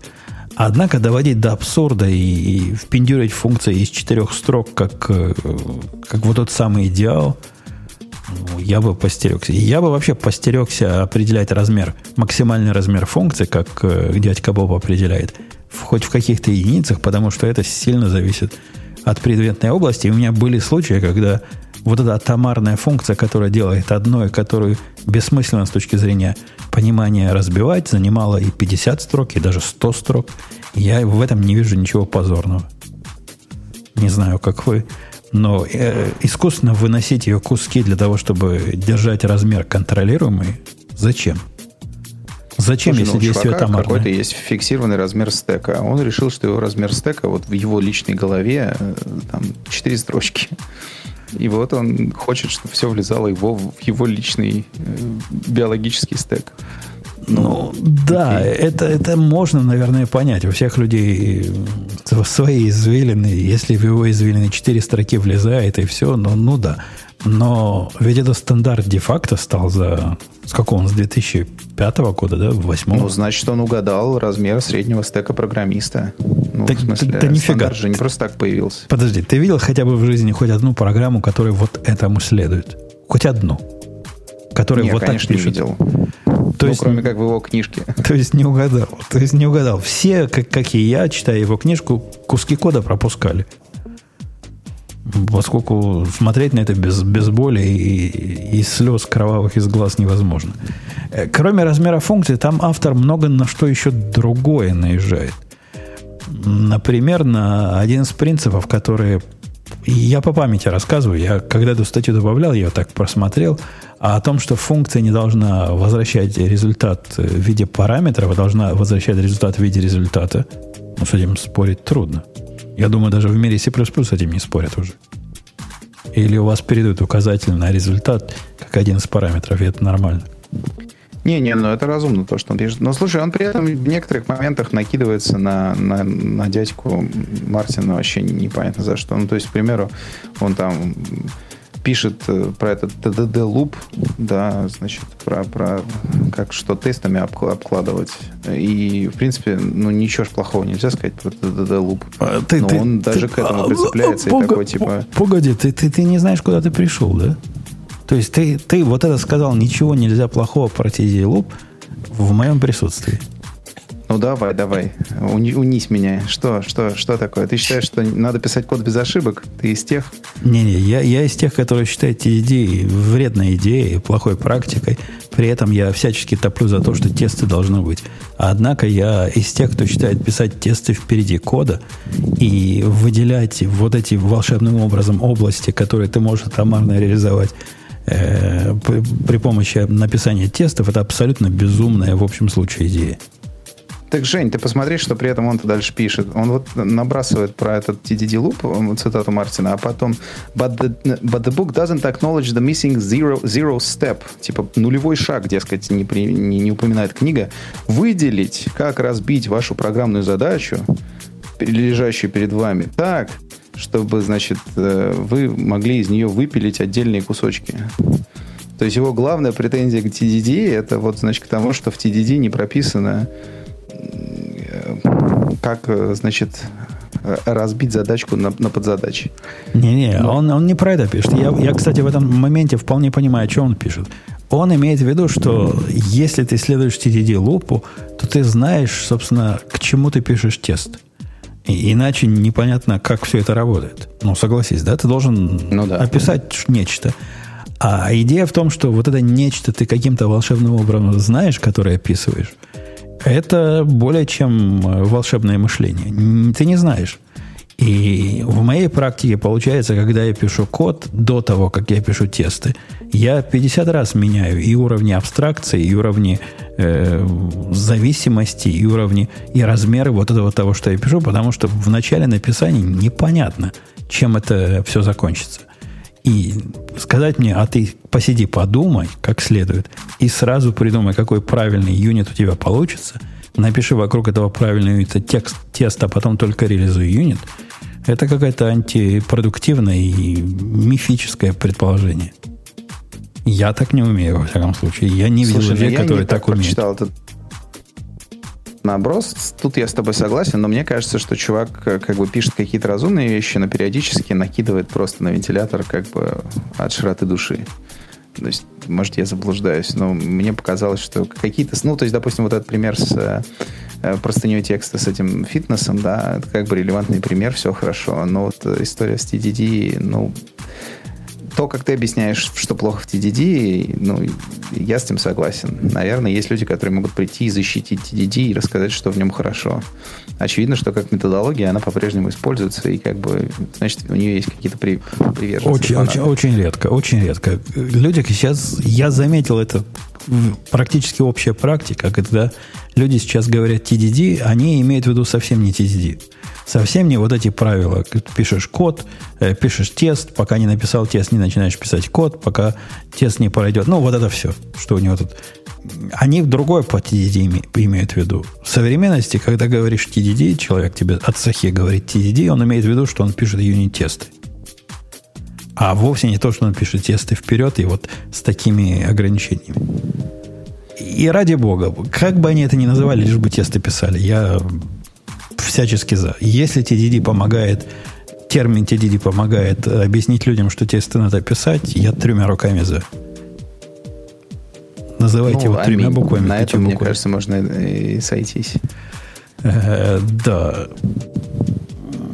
Ну, какой вот э, у тебя главный takeaway из этой статьи? Ты считаешь, что как бы чувак прав, и клин-код как э, подход к написанию действительно надо закопать и вообще а, а я не помню, вот это, э, как она называется, лук, луковая, луковая архитектура была ли частью, вот это Аня, э, клин-кода, или это часть другой книги? Пусть нам чатики подскажут.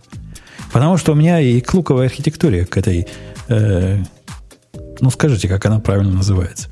Когда вот эти слои, когда там у тебя контроллеры, там у тебя entity, там у тебя репозитории – по-моему, это, это, это все тоже было из, из его. Нет, это не DDD. Ну, ну, ну что вы говорите такое? Это не DDD. Это хекса, хекса, что-то там с хексами связано. Или, или с восьмигранниками. С какими-то гранниками связана архитектура. Мне, мне она тоже кажется да, подсказывает. Чистая архитектура, а не архитектура. Клин архитектура. Ну, там была про хек, хексагоны чего-то. Да, хексагональная архитектура. Мне она тоже кажется весьма сомнительной. И я бы, я бы долго по этому поводу поспорил. Успокоил собаку, Ваня? Все еще успокаивает. Да, да, все в порядке. Да. Я на связи. Я надеюсь, ни одна, соб... ни одна собачка не пострадала? Ну так.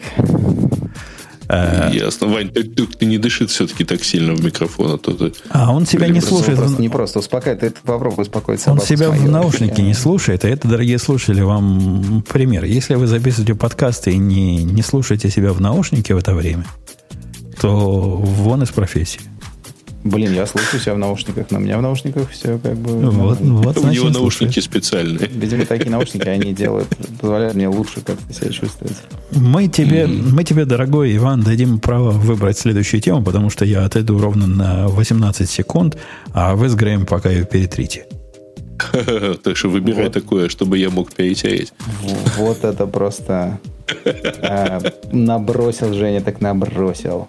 Слушай, ну вот тут была э, э, такая статья про advantages of not using the best tool for the job. А, типа лучший враг хорошего, это иди все, что я не читал ее сразу. Говорю, а, я сейчас а, пойду ну, я потихонечку по диагонали не, ну, просматривать. Ну, давай, да. Ну, в принципе, мы можем вернуться к машин Ленинг архитектурам, но видишь, Женя... Пока Ой, Женя она коротенькая. Тихо, Сейчас. Да.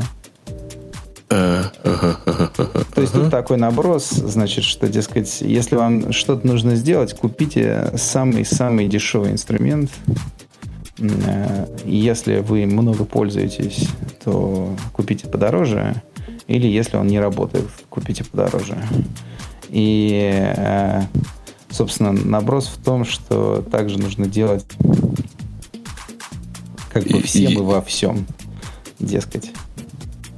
Ну, это больше похоже на философию даже, чем на практический совет.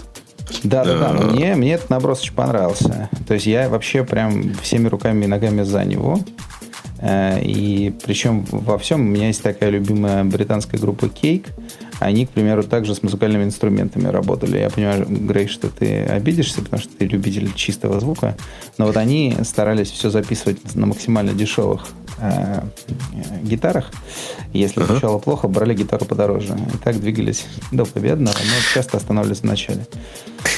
Ну, тут с гитарами тут как раз довольно проще, потому что, как э, в свое время я читал сравнение, еще в советское время читал сравнение скрипок Stradivarius и более-менее современных скрипок.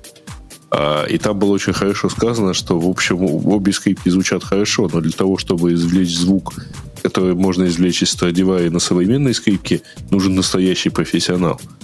А на Stradivarius, типа, может играть, в общем, и любитель.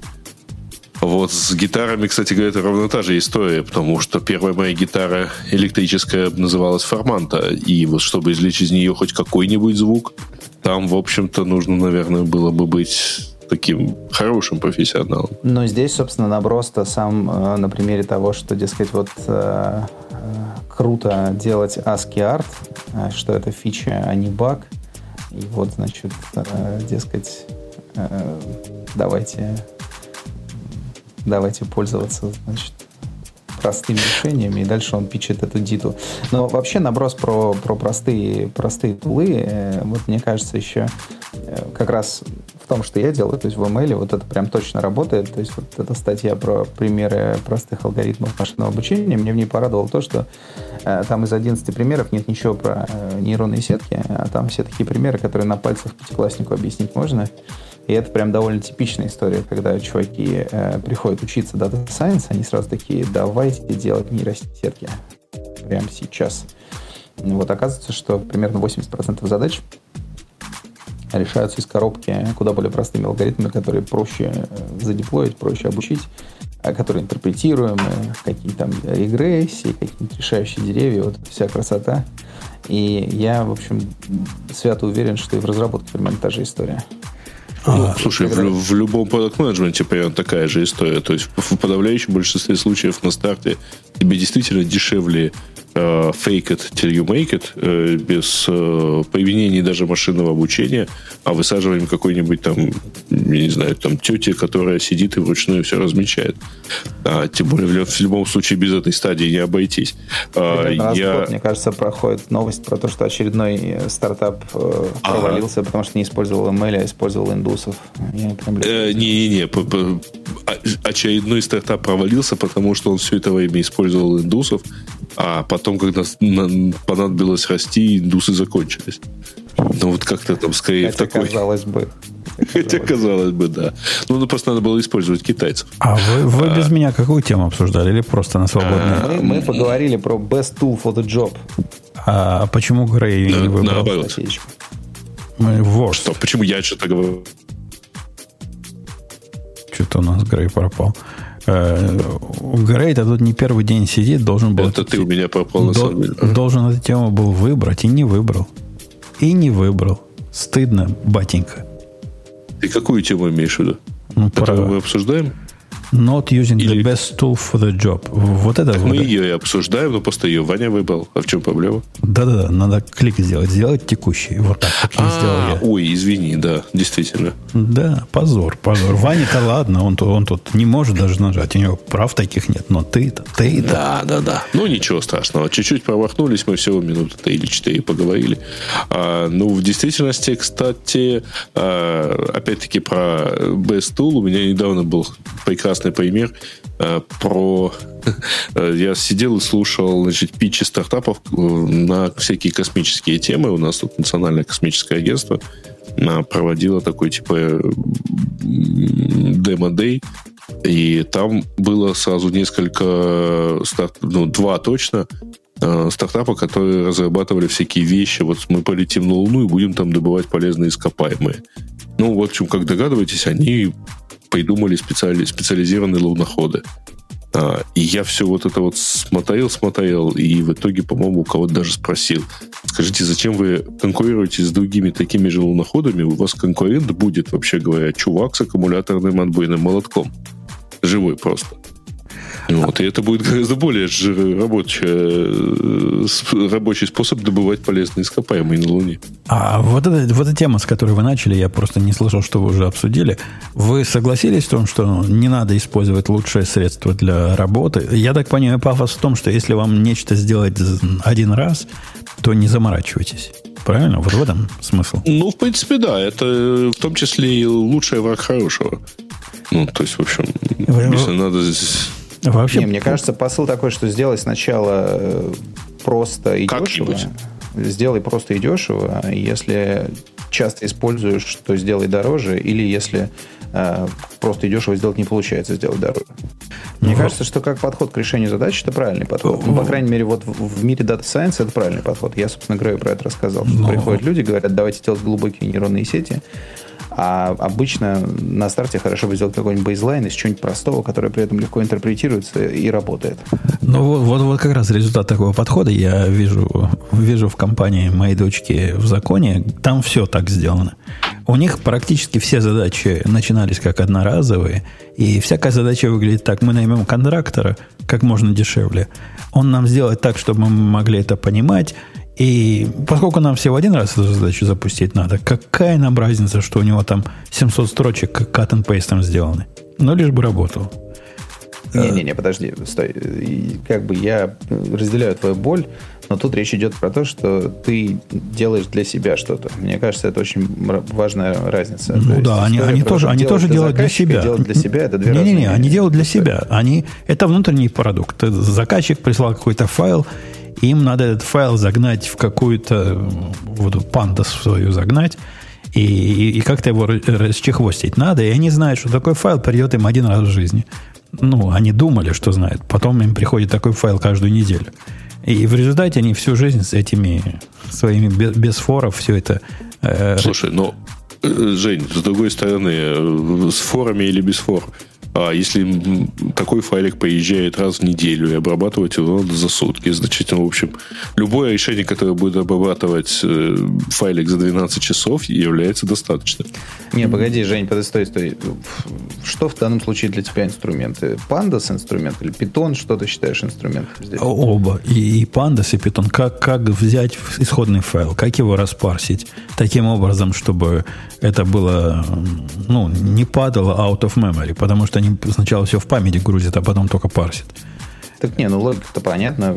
Логика следующая. Давай, вот тебе пришел первый файл, ты сделал его, значит, там pandas python, все как-то заработало, и все как бы отдал, ушло. Э, если там следующая строчка в этой же статье про то, что если тебе надо делать это часто, купи инструмент подороже. Если им приходит такой файл раз в неделю, то надо сесть, переписать все так, чтобы оно работало с файлом, который приходит я с тобой, неделю, я, всякого, я с тобой согласен. Без я, всяких балалайк. Я с тобой согласен, но посмотри, какая мотивация начальства. Я, кстати, мотивацию вполне тоже понимаю. Их начальство говорит следующее. Мы так этот файл уже распарсили. Да, заняло у нас 12 часов, как Грег говорит. Но ничего страшного, у нас есть неделя, чтобы его распарсить. Придет следующий, давайте также его распарсим, просто вместо этих 700 строчек, которые там стоят, поменяем их на 700 других строчек. И так будем делать каждую неделю. Зато мы сэкономим на, э, на том, что будет новый программист, которого мы наймем, он какую-то программу напишет, неизвестно как, а это уже работает. Мы это уже один раз запустили. Ну, так какие у тебя возражения, кроме оскорбления эстетических чувств? Не, мне кажется, что тут я... Возражение-то понятно, что когда они наймут отдельного программиста, он же на круг им больше пользы принесет. Ну, то есть, типа, программиста, это же главная функция программиста приносить пользу, да, как бы. Чувак, Вне который, зависимости от вашего чувак, согласия. Конечно, иногда насильно. Вот, мне кажется, Умпутун классический пример программиста, который даже если человек не хочет, принесет ему пользу, правильно? Ну, потому что как можно оставить человека без пользы? Ну, соответственно, история это понятна. Вот э, те 12 часов, которые они каждую неделю парсят этот файл, они какого-то чувака держат, который этим занимается и строчки переписывает, но он, очевидно, никакой пользы принести не может. Если нам программиста, который способен вокруг этого сделать нормальный тул, который э, раз в неделю с этим файлом справляется, он же после того, как этот тул напишет, он же куда-то еще посмотрит, что-то еще делать начнет. Ну и слава богу. Ну, то есть, конечно, с таким подходом вряд ли что-то хорошее им светит на горизонте там 5 лет но те, которые как бы не так на это все смотрят, мне кажется, справляются. Это как бы я к тому, что это не, не контраргумент к подходу, который чувак в статье описывает. Да? Подход философски правильный. Э, потому что примеры, когда, наоборот, мы наняли программиста и вместо того, чтобы распарсить файл за 12 часов, потому что надо один раз, а потом, может, он не прилетит никогда, чувак сразу сел писать все с форами, и как бы клиент уже ушел, а он только вернулся с очень классной тулой, которая парсит любые файлы, но это как бы тоже бывает. Ну вот смотри, у меня пример из жизни буквально трехдневной давности, когда пришла ко мне тетка и говорит, говорит, дорогой Умпутун, нам тут нач... Э, заказчик прислал файл коррекций, и я тебе, говорит, зуб даю. Никогда в жизни этого больше не будет. Вот он прислал один раз, а со следующего месяца он уже коррекцию в свой основной файл впендюрит, но вот час они не успевают. Я, конечно, гнусно спросил, а почему они не успевают? А почему они не сделали коррекцию внутри своих данных? На что она сказала, ну, это слишком много работы для них. Ну, то есть для них это слишком много работы, а для меня это нормально. Окей, сказал я. Посмотрел на этот файл. Файл такой простой файл с, с запятыми. Там CSV файл, который нужно распарсить, что-то на что-то сметчить, что-то куда-то наложить. Ну, в общем, дело фигня вопрос. Она мне говорит, ты даже программу не пиши. Это всего один раз надо в жизни, вообще никогда больше не понадобится, поэтому давай прямо дай мне запросы к Монге, я прямо Монгу пробегу руками, 30 запросов, и поменяю данные прямо в Монге. Ну, окей, сказал я, дала ей 30 запросов. Через два часа она ко мне приходит с, с матом. Она редко матерится. С матом приходит. Слушай, говорит, я тут случайно запись удалила. Ну, не то нажала, но случайно запись. Что делать, что делать?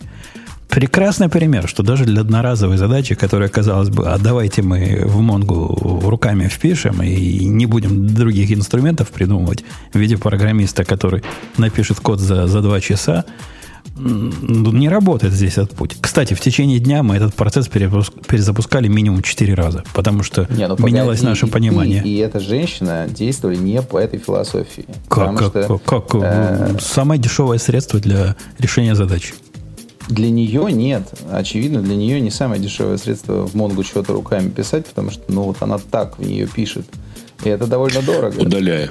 Ей, очевидно, это требовало больших затрат. Для нее было дешевле прийти к тебе и тебя попросить написать скрипт. А для тебя, мне кажется, что распарсить это все как надо, что отдать ей эти 30 запросов в Монгу, ну, время было сопоставимое. Так я, я ей что... выдал 30 запросов в Монгу поначалу. Ну, действительно, для меня, если бы я это, если бы я был достаточно безумный, чтобы это делать руками, я бы за два часа либо сделал это руками, либо за два часа написал программу, которая это делает. Совершенно верно. То есть, если бы ты по... И, и, и ты... Главное, если бы она пошла по этой стратегии, то все было бы получше.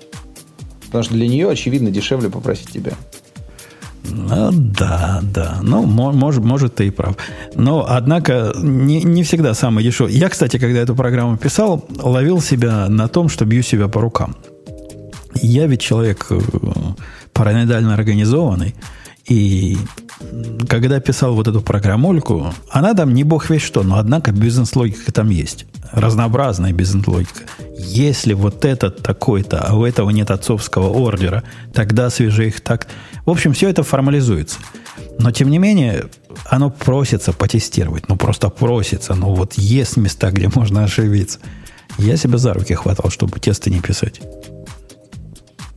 Прям сдерживался. Сдерживал, смог сдержаться. Ни одного теста нет. Я этим горжусь. То есть смог, смог сдержаться.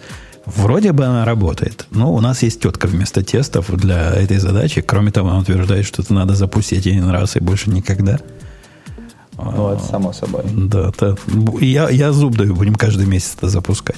И, в следующем, такого не было, и вот опять. И в следующем месяце я отдам ее китайцу, либо, либо еще кому-то, чтобы дописали тестов туда. Это хороший, Не кстати... Заметьте, это опять самый дешевый для тебя. На следующем этапе это будет снова самый дешевый вариант отдать китайцу, правильно? Ну, это еще образовательный момент. Китайцу отдать, и он тесты попишет, тоже чему-то научится. Я их ну, поревью, поругаю. Я слушаю вас уже года четыре, китайцы все учатся и учатся. А он, он прям идет путем воина, да? Он, он, он молодой еще, ему учиться и учиться. Он возраста моего мальчика. Ну что ж ты хочешь, чтобы он уже мудрости набрался? Не-не, понятно, круто. Мне кажется, ты вырастишь какого-то убер китайца. Там аккуратнее, давай. А он, он, он, такие он уже умеет, он уже умеет писать фронтенд, бэкенд, Java, Go, что еще умеет писать? Python умеет писать. Ну, все свои ангуляры с реактами. Ну, прикинь, супермен растет. Да, вообще. Ты вот, мне кажется, мы плавно подошли к теме Индия, Jio и 4G интернет. Нет? Э, С разговорами про китайцев. Я, я думал, мы подошли к другой теме. Я ну, думал, давай. знаешь, к какой теме подошли? О том, что э, разделять фронтенд и бэкенд – это антипаттерн, утверждает некий неизвестный чувак из интернета. Опять? Ну, давай. Ну, у чувака обидка. Явно чувак из тех, которых я ругаю в этом подкасте, и, ну, в шутку, не всерьез, называю фронтендером не настоящими программистами, они прямо настоящие. Они просто ерундой занимаются, а так они настоящие программисты. И глядя на объем кода, который приходится писать для фронтенда, меня, меня дрожь. Меня бросает в дрожь.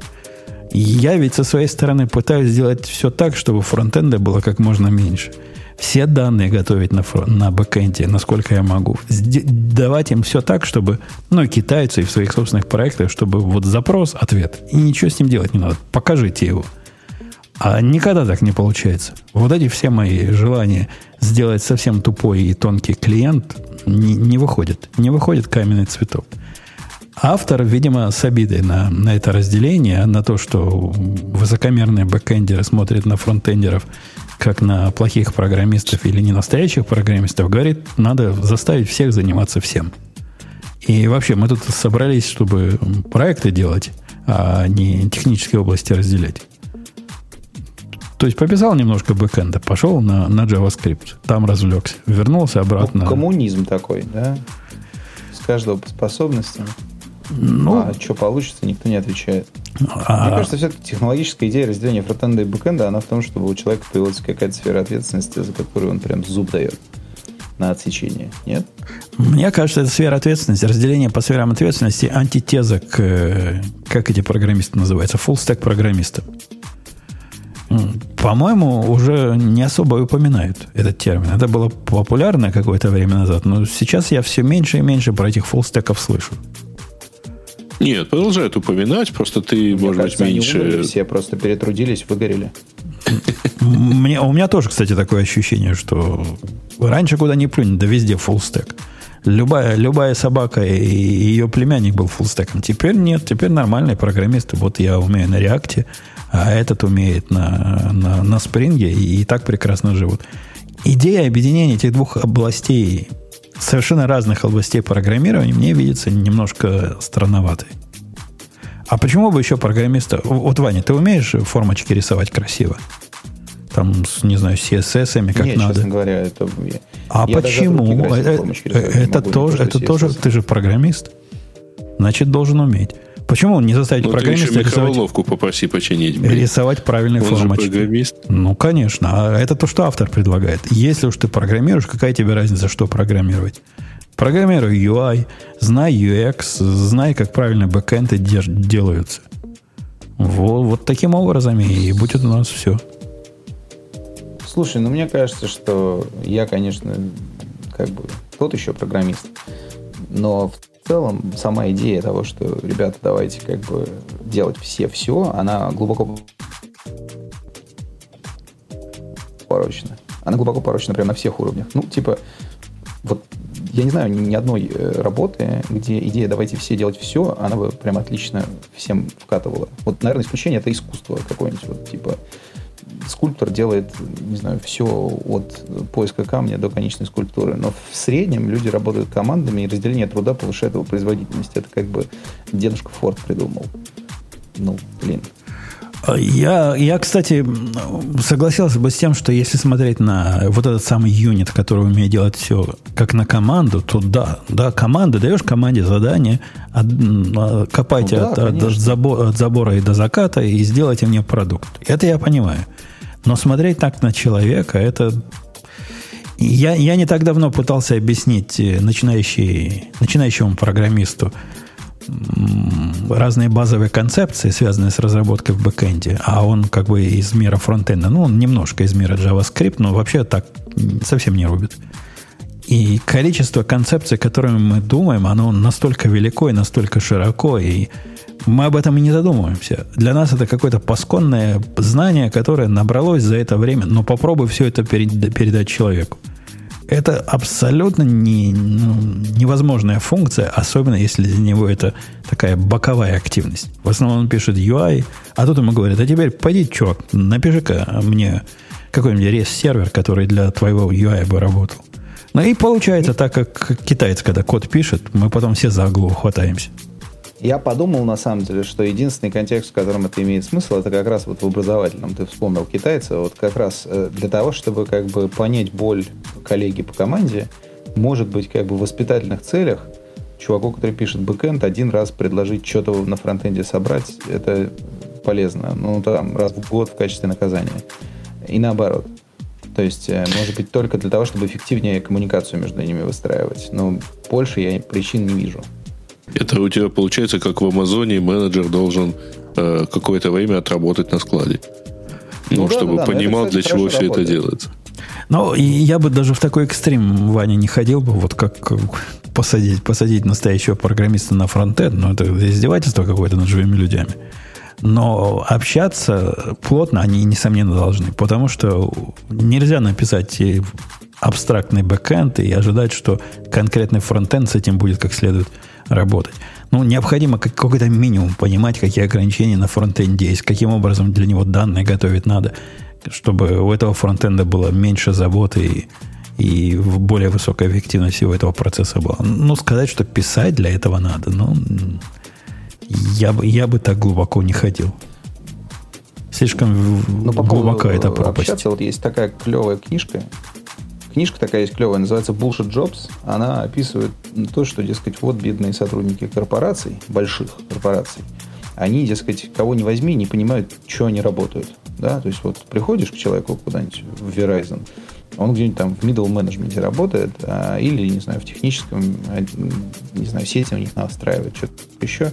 И очень часто он не понимает ни того, куда его работа уходит, ни какую она конечную ценность компании приносит. А, то есть это как бы проблема не только программистов, она везде. Чем больше становится структура, тем как бы больше человек склонен атомизироваться и в свою эту капсулу закапываться а потом демотивироваться, что самое печальное. То есть ведь все эти люди, которые не понимают, какой, какой толк от того, что они делают, они же в итоге, в итоге хуже работать начинают. Поэтому вот какие-то такие... Ну, мы, допустим, в Вабе делаем такие штуки сквозные, чтобы у нас люди понимали, в каком месте компании их работа приносит пользу. То есть мы пытаемся связать там, чуваков от продаж до, до разработки, так или иначе, чтобы они в глаза друг другу смотрели по, по возможности периодически и понимали, кто кому и как помогает. Но вот примерно на этом же уровне, мне кажется, фронтенд с бэкэндом должен взаимодействовать. Мне, мне эта проблема видится нерешаемой в принципе. Я в свое время пытался, ну, как руководитель над, над другими программистами, вот это сделать. К сожалению, большинство людей, особенно это было в большой корпорации, когда я работал, и у меня были десятки этих гавриков, а, а им это не надо. Они, они не знают не потому, что им об этом не рассказывают, а потому, что им это вообще не интересно. Им конкретно программистам, которые, которые программисты, им не интересно. Вот какой там, куда этот сервис, где он будет подключен, какие пользователи, как им будут, да ему все равно. Ему настолько все равно, что... Но слушатели радио Ти не такие. Да половина из них такие, я, я уверен. Но что там скрывать? У меня самого, когда мне тетка начинает бизнес, э, бизнес-книжку свою рассказывать, почему мы считаем вот этот безумный анализ, который с технической точки зрения смехотворный. И она начинает мне долго и подробно рассказывать, как это полезно каждому заказчику, который потратил 500 миллионов долларов, знать, что 17 центов пошли не на то, мне трудно понять эту мотивацию. И трудно понять бизнес-резоны. Ну, есть регулятор, который говорит, да, надо про 17 центов отчитаться. Да, он потратил 500 миллионов, но за, на 17 центов это, это, это самое главное. Вот без этого никак. разговаривая со своим э, президентом, а он человек тоже из бизнеса, то есть он тоже из, из трейдеров вот за этих, он умеет это перевести на, на технический язык не то, что на язык кодирования, а он умеет по-нашему разговаривать. Говорит, да, это полная фигня. Говорит, материальность вот этого всего отчета полнейшая ерунда, и это какие-то идиоты писали. И как э, человек от цехи, я вам скажу, никто на эти отчеты смотреть никогда не будет, поэтому не парьтесь. Получится у вас 17 центов, ну нормально. Получится 20 центов, никто к вам не придет с ордером на обыск. И это прям большая разница, понимаешь, понимать бизнес вот на уровне того, как в книге написано – и понимать бизнес на уровне того, как оно на самом деле заказчикам важно. А программисты не хотят ну, этого Я про это тебе говорю, что в глаза смотреть и понимать, какую боль и проблему ты решаешь, насколько она важна. Потому что если бы ты, если бы у тебя с директором тебе не повезло, и он бы тебе э, заносил вот эту же пургу, ты бы уже уволился, правильно? А так ты понимаешь, что вот эта задача, она, в общем, такая булшит задача, а есть вот эта задача, она важнее. То есть это тебе позволяет внутри приоритеты правильно выстраивать и больше пользы приносить ну, на выходе. Ну, ну да. Пример, кстати, такого антивзаимодействия. Мы вчера с теткой работали реально 8 часов. Вот. Она, чтобы она 8 часов отработала, это редко. Она в основном там отходит.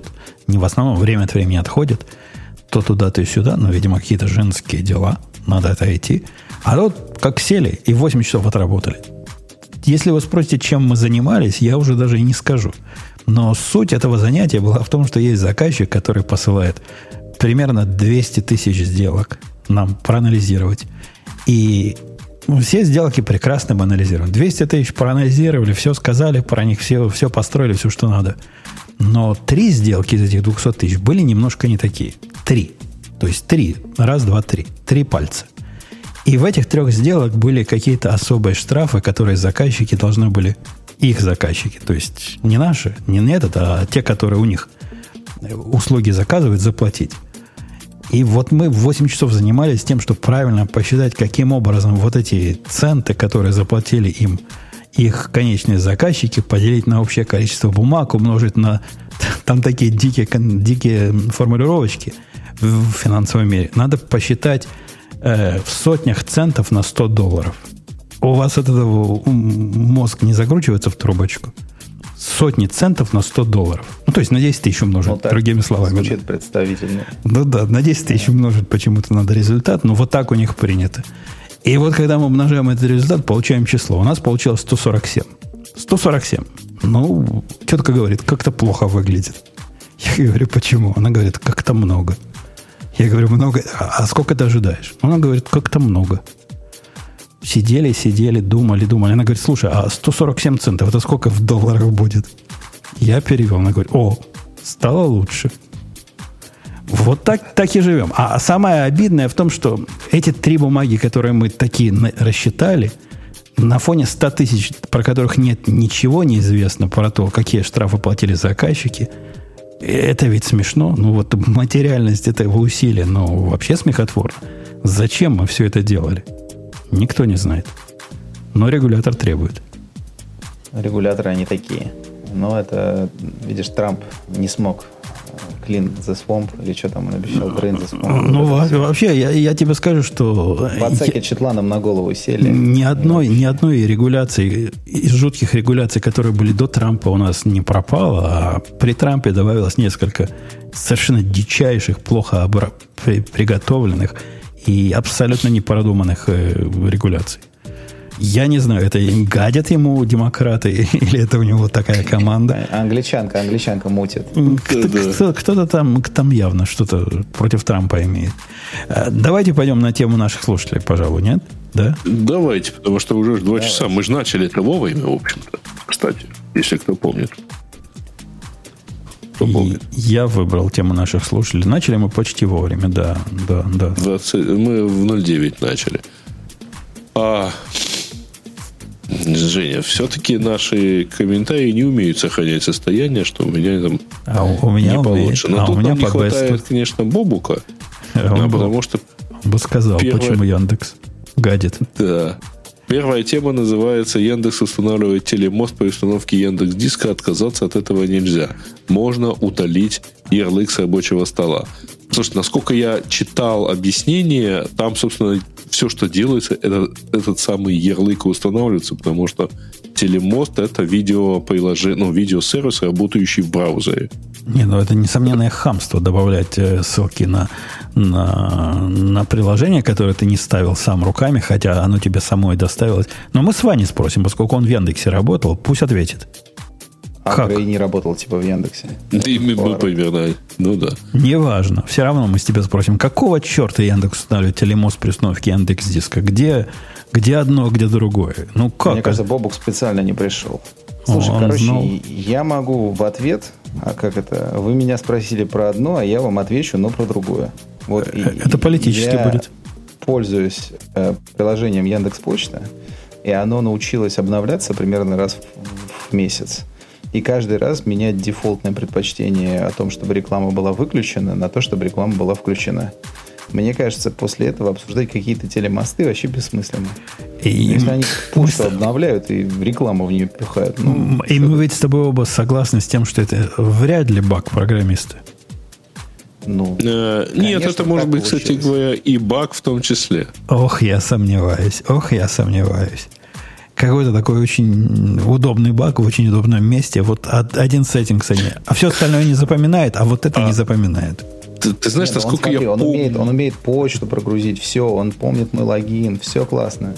Но вот реклама Эту слетает. настройку не помню. Пока не Но, починили. с да. с другой стороны, кстати говоря, смешно. Я помню, вот, по крайней мере, там, тогдашней давности э, данные. Ну, в общем, показ рекламы именно в этом месте э, и именно тем, кто ее уже отключил, в общем, не то, чтобы прям вот лишний миллион заработать. Ну, то есть, там, Вот именно. А реально это-то и копейки обидно. какие-то. Это-то Да. и обидно, Грей. Э, Слушай, а по поводу телемоста, ну, с другой стороны, фича правильная. Все увидели, что Zoom летит, все научились видеозвонками пользоваться. Э, Вот Яндекс хочет, чтобы их видеозвонками пользовались. Кстати, в почте тоже появилась кнопочка «Запустить видеозвонок». Ну, Кстати, работает. Я не знаю, звонил кто-нибудь по, по- по А Яндексу? Мы с Гейшей как-то созванивались, э, но, но через мессенджер. Там же, в общем, это то же самое, те же самые видеозвонки. Ну да, они Тоже. потянули через все сервисы. Но Ну, ц- работает целеполагание, я не знаю, Грей, ты ведь специалист у нас по вот этим глупостям, но мне видится диковатым добавление. Это похоже, как в- когда в Dropbox добавили э, Paper, по-моему, да, в свое время. У них там был как, какой-то совсем не связанный с Dropbox сервис рядом появился, и можно пользоваться. А тут Яндекс Диск. Ну, где Яндекс Диск, а где Телемост? Ну, почему это должно быть вместе забандлено? Это вообще про что? Ну, слушай, во-первых, это действительно веб-сервис, поэтому это просто веб-ссылка. То есть тебе там ничего там специфически не ломается. А, и, то есть ты видишь реально только ярлык. Подожди, Яндекс Диск это не просто веб-сервис. Яндекс Диск, с которого все начинается. Я имею в виду телемод. Да, но... Не, я... погоди, оно клиент. Э, ты когда ставишь клиент Яндекс Диска, у тебя еще появляется э, ссылочка на телемост в виде ярлыка на рабочий стол. Ну, это какая-то дикость. То есть, ну, ну дикость. ты никогда не покупал году, в годах в 90-х какой-нибудь там, или в начале 2000-х какой-нибудь там я не знаю, Sony Vaio ноутбук или, или Toshiba. Нет, ты еще спроси, не ставил ли я в те годы Java, которая с собой тянула кучу всего и да нет, Жень, ну все проще. Ты андроидом пользовался или, или нет, Apple? Нет. Знаешь в телефоне? Андро, андроидом не пользовался, нет. Ну, а в телефоне Apple, знаешь, когда его покупаешь, там стоят ярлычки уже mm, Там не ярлычки. Вот кому там нужны курсы акций? Программы. Мне нужны. Правильно стоят. Хорошо поставили, молодцы. Ну, хотя, ладно, окей. В общем, можно так сказать, что хоть Гриши здесь нету, но, в общем, по нас бы такого не было. Да. Да, это, это какой-то позор. Некрасиво. Да. Э, да. Следующее. Главное, что и подставляться как-то не... Там пришел руководитель диска, и как-то тоже, в общем, Ты, ты оторвался, Грей, на секунду. Экосистема разработки в 2020 что-что? Появился. Ты пропадал, но появился. Да это у тебя что-то мигает сегодня, потому ну, что... Конечно, конечно, я виноват. Я виноват. Конечно. А у меня падать нечему. А, так, экосистема разработки в 2020 году. Чем живут программисты в России и в мире? Это запись в, в блоге JetBrains. А, и, кстати, Погоди, она, еще она одной... от 6.22, и у меня есть сильное впечатление, что что-то такое или это было от Stack Overflow? От кого-то мы обсуждали это такое? было... Не-не-не, это было не от JetBrains. Мы такого, так сказать, не делали. Но это... Мы, по-моему, мы делали... Э, это все-таки выборка больше по российским программистам. А у JetBrains была похожая статистика, условно мировая. По-моему, по-моему, так. Python Но... обошел Java в списке используемых языков. Ну, по-моему, во всем мире он уже обошел его уже пару лет как. А второй пункт э, тебе, Ваня, понравится. TypeScript, ну, тебе не важно, но и C++ вытеснили, не поверишь кого, PHP из пятерки наиболее часто используемых языков в мире. А? Мне кажется, это общая победа всех нас. То Я есть считаю, что мы смог... немедленно выпил. Мы смогли ну, удавить PHP. Ну, да. мне кажется, под собственным весом немножко. Э, не, ну в России еще плавает топ-5. Ну, в России, в России еще и Windows Commander пользуется, и Delphi. Это не показатель вовсе. Топ-5 для мира это JavaScript, Python, Java. Причем они разделяются JavaScript 70, Python 56, Java 55, TypeScript 28 и C++ 27. C++ в мире по популярности как TypeScript. Это прямо вау. Это, кто, кто эти люди? Ну, я понимаю, вы там пишете свой, свою балайку на 7++, у вас выхода нет. Исторически так сложилось. Но все остальные кто? Кто? Где? Откуда они взялись? Ну, слушай, ну, во-первых, не забывай, что это все-таки э, результат там, это результат опроса. Пользователи ID от, от JetBrains, в которых есть C++ на ID. Ну да, это ну несколько ну, да, перекошенное. Оно все чуть-чуть смещено. Плюс 20 тысяч респондентов, которые набрались а в результате из 18 стран. Опять-таки не, не весь мир. И это опять-таки чуть-чуть смещенное. То есть какие-то активные люди, которые хотят отвечать на вопросы. А мне э, понравился другой пункт. Вот, э, мне очень понравился пункт про типы разработки, что российские программисты больше заняты в продуктовой продуктовой разработки и в аутсорсе, а вот э, продукты для внутреннего использования в России разрабатывают в полтора раза меньше, чем в мире. Вот это прикольно. А это потому, что у вас тоже, как наша тетка, дай-ка мне запрос для Монги. Я ее в пиндюре в прямой. Я сейчас что-нибудь удалю прямо в базе, да. А еще в свободное время российские разработчики любят заниматься программированием. А какие не любят? Это что за разработчики такие, которые не любят своб- А чем Нет, они это- занимают свободное время? Дронов запускают, что ли? Чаще смотрят телевизор, социализируются и смотрят спортивные игры. Ну, Ну, мне... это, короче, вот эти все ваши, которые один раз в году на Супербол ходили, ну, телевизор включили, пока кодили был Супербол. И, с тех пор вы И записали это себе за «Смотрю спорт» с друзьями. Они просто вдвоем параллельно кодили и смотрели Супербол. Ну вот я, смотри, я неправильный программист. Я, я люблю программировать в свободное время. При этом я могу это делать параллельно с играми NBA, которые я смотрю очень активно. И еще в тир хожу, постреливаю. Не, неправильный программист. Слушай, мне кажется, что просто на Западе программистам больше рассказывали про то, что если они не социализуются и не смотрят спорт по телевизору, то они как бы плохие люди, у них не развиты soft skills. Да ладно, я начал в Израиле смотреть. Там про такие глупости еще не говорили. Понимаешь, по сравнению с Россией, Израиль все равно Запад. Какой же Запад? Это сре- Средний Восток какой-то. Ну, так. То есть мне кажется, Это, что это как программисты с в теорией Штатах- относительности. Мне кажется, что программисты в Штатах, они э, тоже программируют в свободное время, но говорят, что общаются с друзьями и смотрят футбол. Ну да, у нас принято в компании, например, хвастаться тем, что в свободное время либо в игры играешь, либо э, смотришь сериалы по комиксам, либо бухаешь. Вот, вот это ценится. А сказать, что ну, чем ты занимался в выходные, да тут я тут раскапывал какой-нибудь намат, скажут, ну ты что, дебил, ну так надо было бы коньячку выпить. Work, work-life balance, Женя. Work-life balance. И все. Так и это одновременно- иде- директору, небось. Да, но, но ведь вся, вся, вся суть в том, что это можно сделать одновременно. Можно под коньячок, под игру, которая идет в телевизоре, что-нибудь при этом попрограммировать. Это наш Для клиента. много, много не, для Ну, клиента. ты представляешь себе китайца, получается. который под игру и коньячок что-нибудь тебе напрограммирует? Или ту тетку с запросом к Вонге? Не, не, тетка, она строгая, она по выходным не работает. Она не, не, не положено у них. Она по выходным коньячок пьет. Текилу. Текилу. Она коньячок пить отказывается. Я уже пытался и на коньячок ее подсадить, и на виски не, не идет. Вот текила нормально пошла. Э, Это ты про образ жизни, да, рассказал, что у нас такое бывает? Ну да. Э, Окей. Да, да, да. Ну там дальше.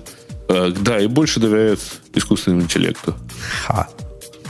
Потому что глупые, просто не знают какой-то искусственный интеллект. И еще Не-не, немножко это, они нас же, захватят. кажется, связано с тем, что в России намного ниже уровень технофобии. Я вот, э, когда переехал в Германию, я обратил внимание, насколько технофобское немецкое общество по сравнению с российским. То есть э, сказать немцу «мирный атом», он же поперхнется сразу. То есть, ну, реально, тут, уровень боязни любых технологий, не только э, искусственного интеллекта, а вообще всего, что вот технологичное, он какой-то шкалящий просто. А на- нам после Чернобыля уже ничего не страшно. ну, в некотором смысле, я думаю, дело не в Чернобыле, все-таки дело в том, что советские вот эти всякие фильмы, типа там сколько-то дней одного года, и вот это все, то есть какой-то такой большой бэкграунд про э, технопозитивизм, такой технооптимизм, его в России все-таки больше, чем, на мой взгляд, по крайней мере, в Европе. Я про Штаты сказать не могу, но в Европе там дикое какое-то уровень паники перед любой технологической штукой, он прям неадекватно высокий. А, Окей, по базам данных э, в топе 3 баз данных, которые в России используются, нет, в мире. MySQL 66%, Postgres 36%, Mongo 35%. А в России уверен, уверенным отрывом лидирует Postgres 61 и 42 и 30 у Mongo. А у MySQL 30 у Mongo и Redis. Почему Redis в базы данных засунули? Ну ладно, пусть будет тоже в базах данных. Ну, слушай, извини, а что это по-твоему? Еще раз я не в 10 раз чаще использую ClickHouse. Еще бы. И про него, по-моему, вне России никто и не слышал. А ClickHouse это, это, это, это Яндексовская балайка, не? Да, это Яндекс. Яндексовский open source. Ну, ну вот, да, да. Э, В России по хостингу предпочитают хранить, хостить базы данных, сервисы, приложения на частных серверах. Смотри, 66% это они вне облака живут, да? А Ну. популярность облачных сервисов в два раза ниже, чем в мире. Собственно, почему? Ну, там, да, вот, ну, потому что, когда ты что-то положил себе на частный сервер, ты, по крайней мере, уверен в его коннективности. И в том, что Роскомнадзор тебя не забанит. Ну, у вас же есть Потому что- облако от Яндекса, есть облако от Mail.ru, типа свои правильные. Все равно я им не верю.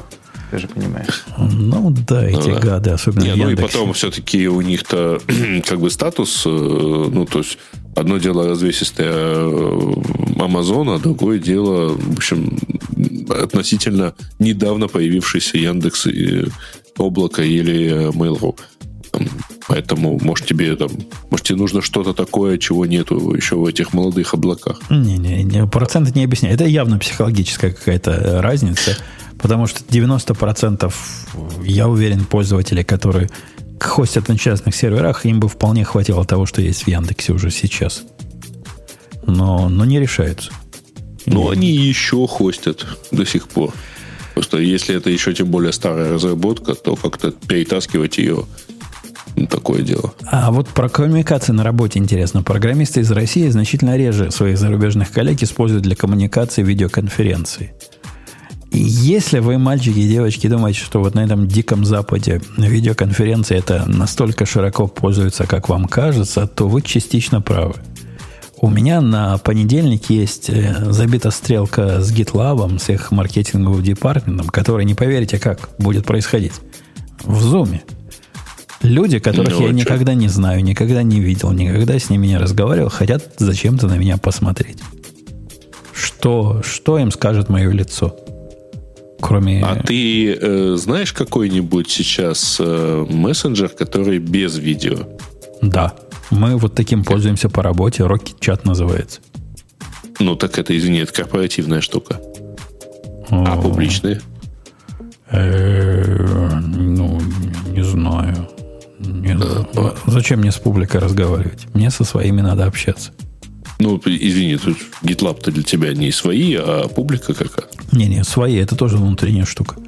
У нас... Ну, смотри, просто а, Skype это, по-моему, единственный, кто остался, где можно, так сказать, по умолчанию позвонить без видео. И при этом все равно у тебя будет кнопка «Включить видео». Да-да, А- если, если вот эти чуваки из GitLab думают, что они со мной в видео пообщаются, так они таки сильно ошибаются. Э, Они будут мне показываться, и да, они любят показаться. В основном девушек выпускают на, на первый звонок, как бы это шовинистически не звучало, но все компании, которые хотят меня зачем-то купить, запускают первыми девушек. И эти девушки всегда показываются в чатике. Вот в этом видеочатике.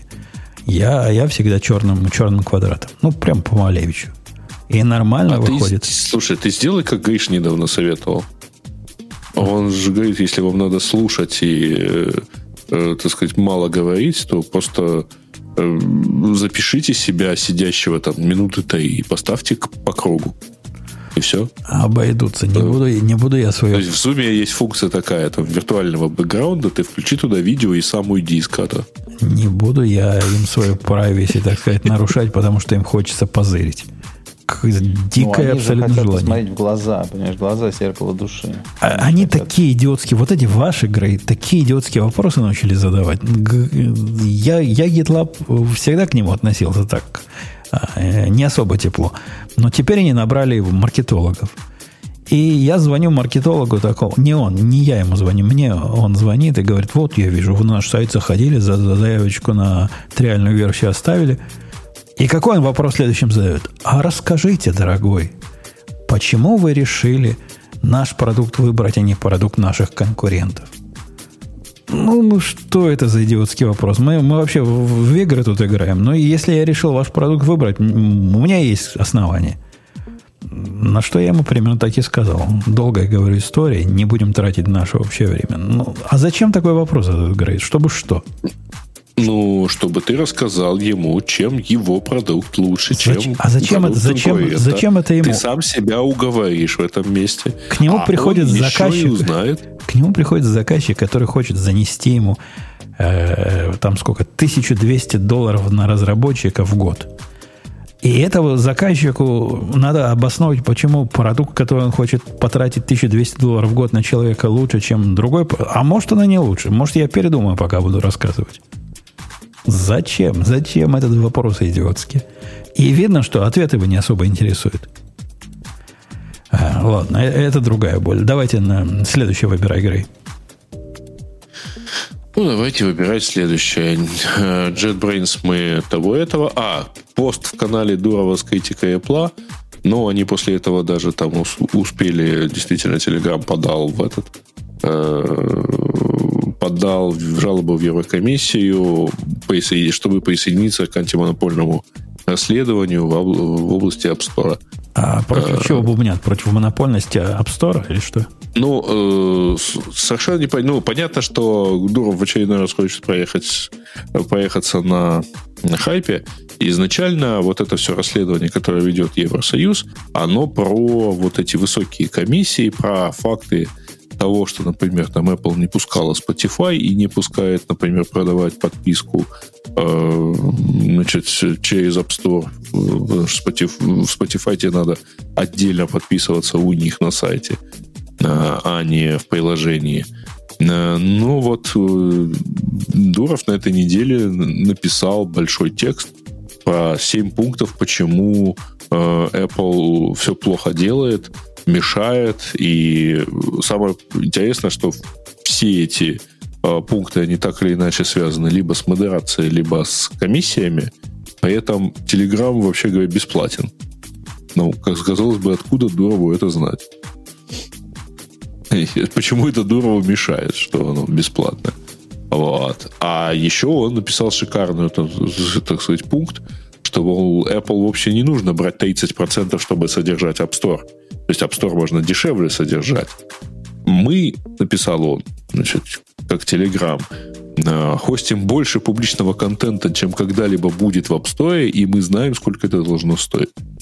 Вот это, конечно, шикарная фраза, потому что я просто пошел и в сосед видимо, не открыл каталог телеграм-каналов, первой десятке, так сказать, э, нашел э, несколько порно-каналов. Думаю, ну да, чувак реально знает, так сказать, как хостить только порно-контента вот, на публично, в публичном виде. А почему должно кого-то мнение Дурова? Ну да, я понимаю, он, наверное, у вас, Грей, в России наше все. Заметь, как, как я тебе... у нас или в России, это не путай. Ну, я теперь про, про вас буду и про тебя, и про Бобука так говорить. Тем не менее, вы ближе всего. Ваше все, но почему мнение его должно интересовать кого-то, а, кроме его подчиненных?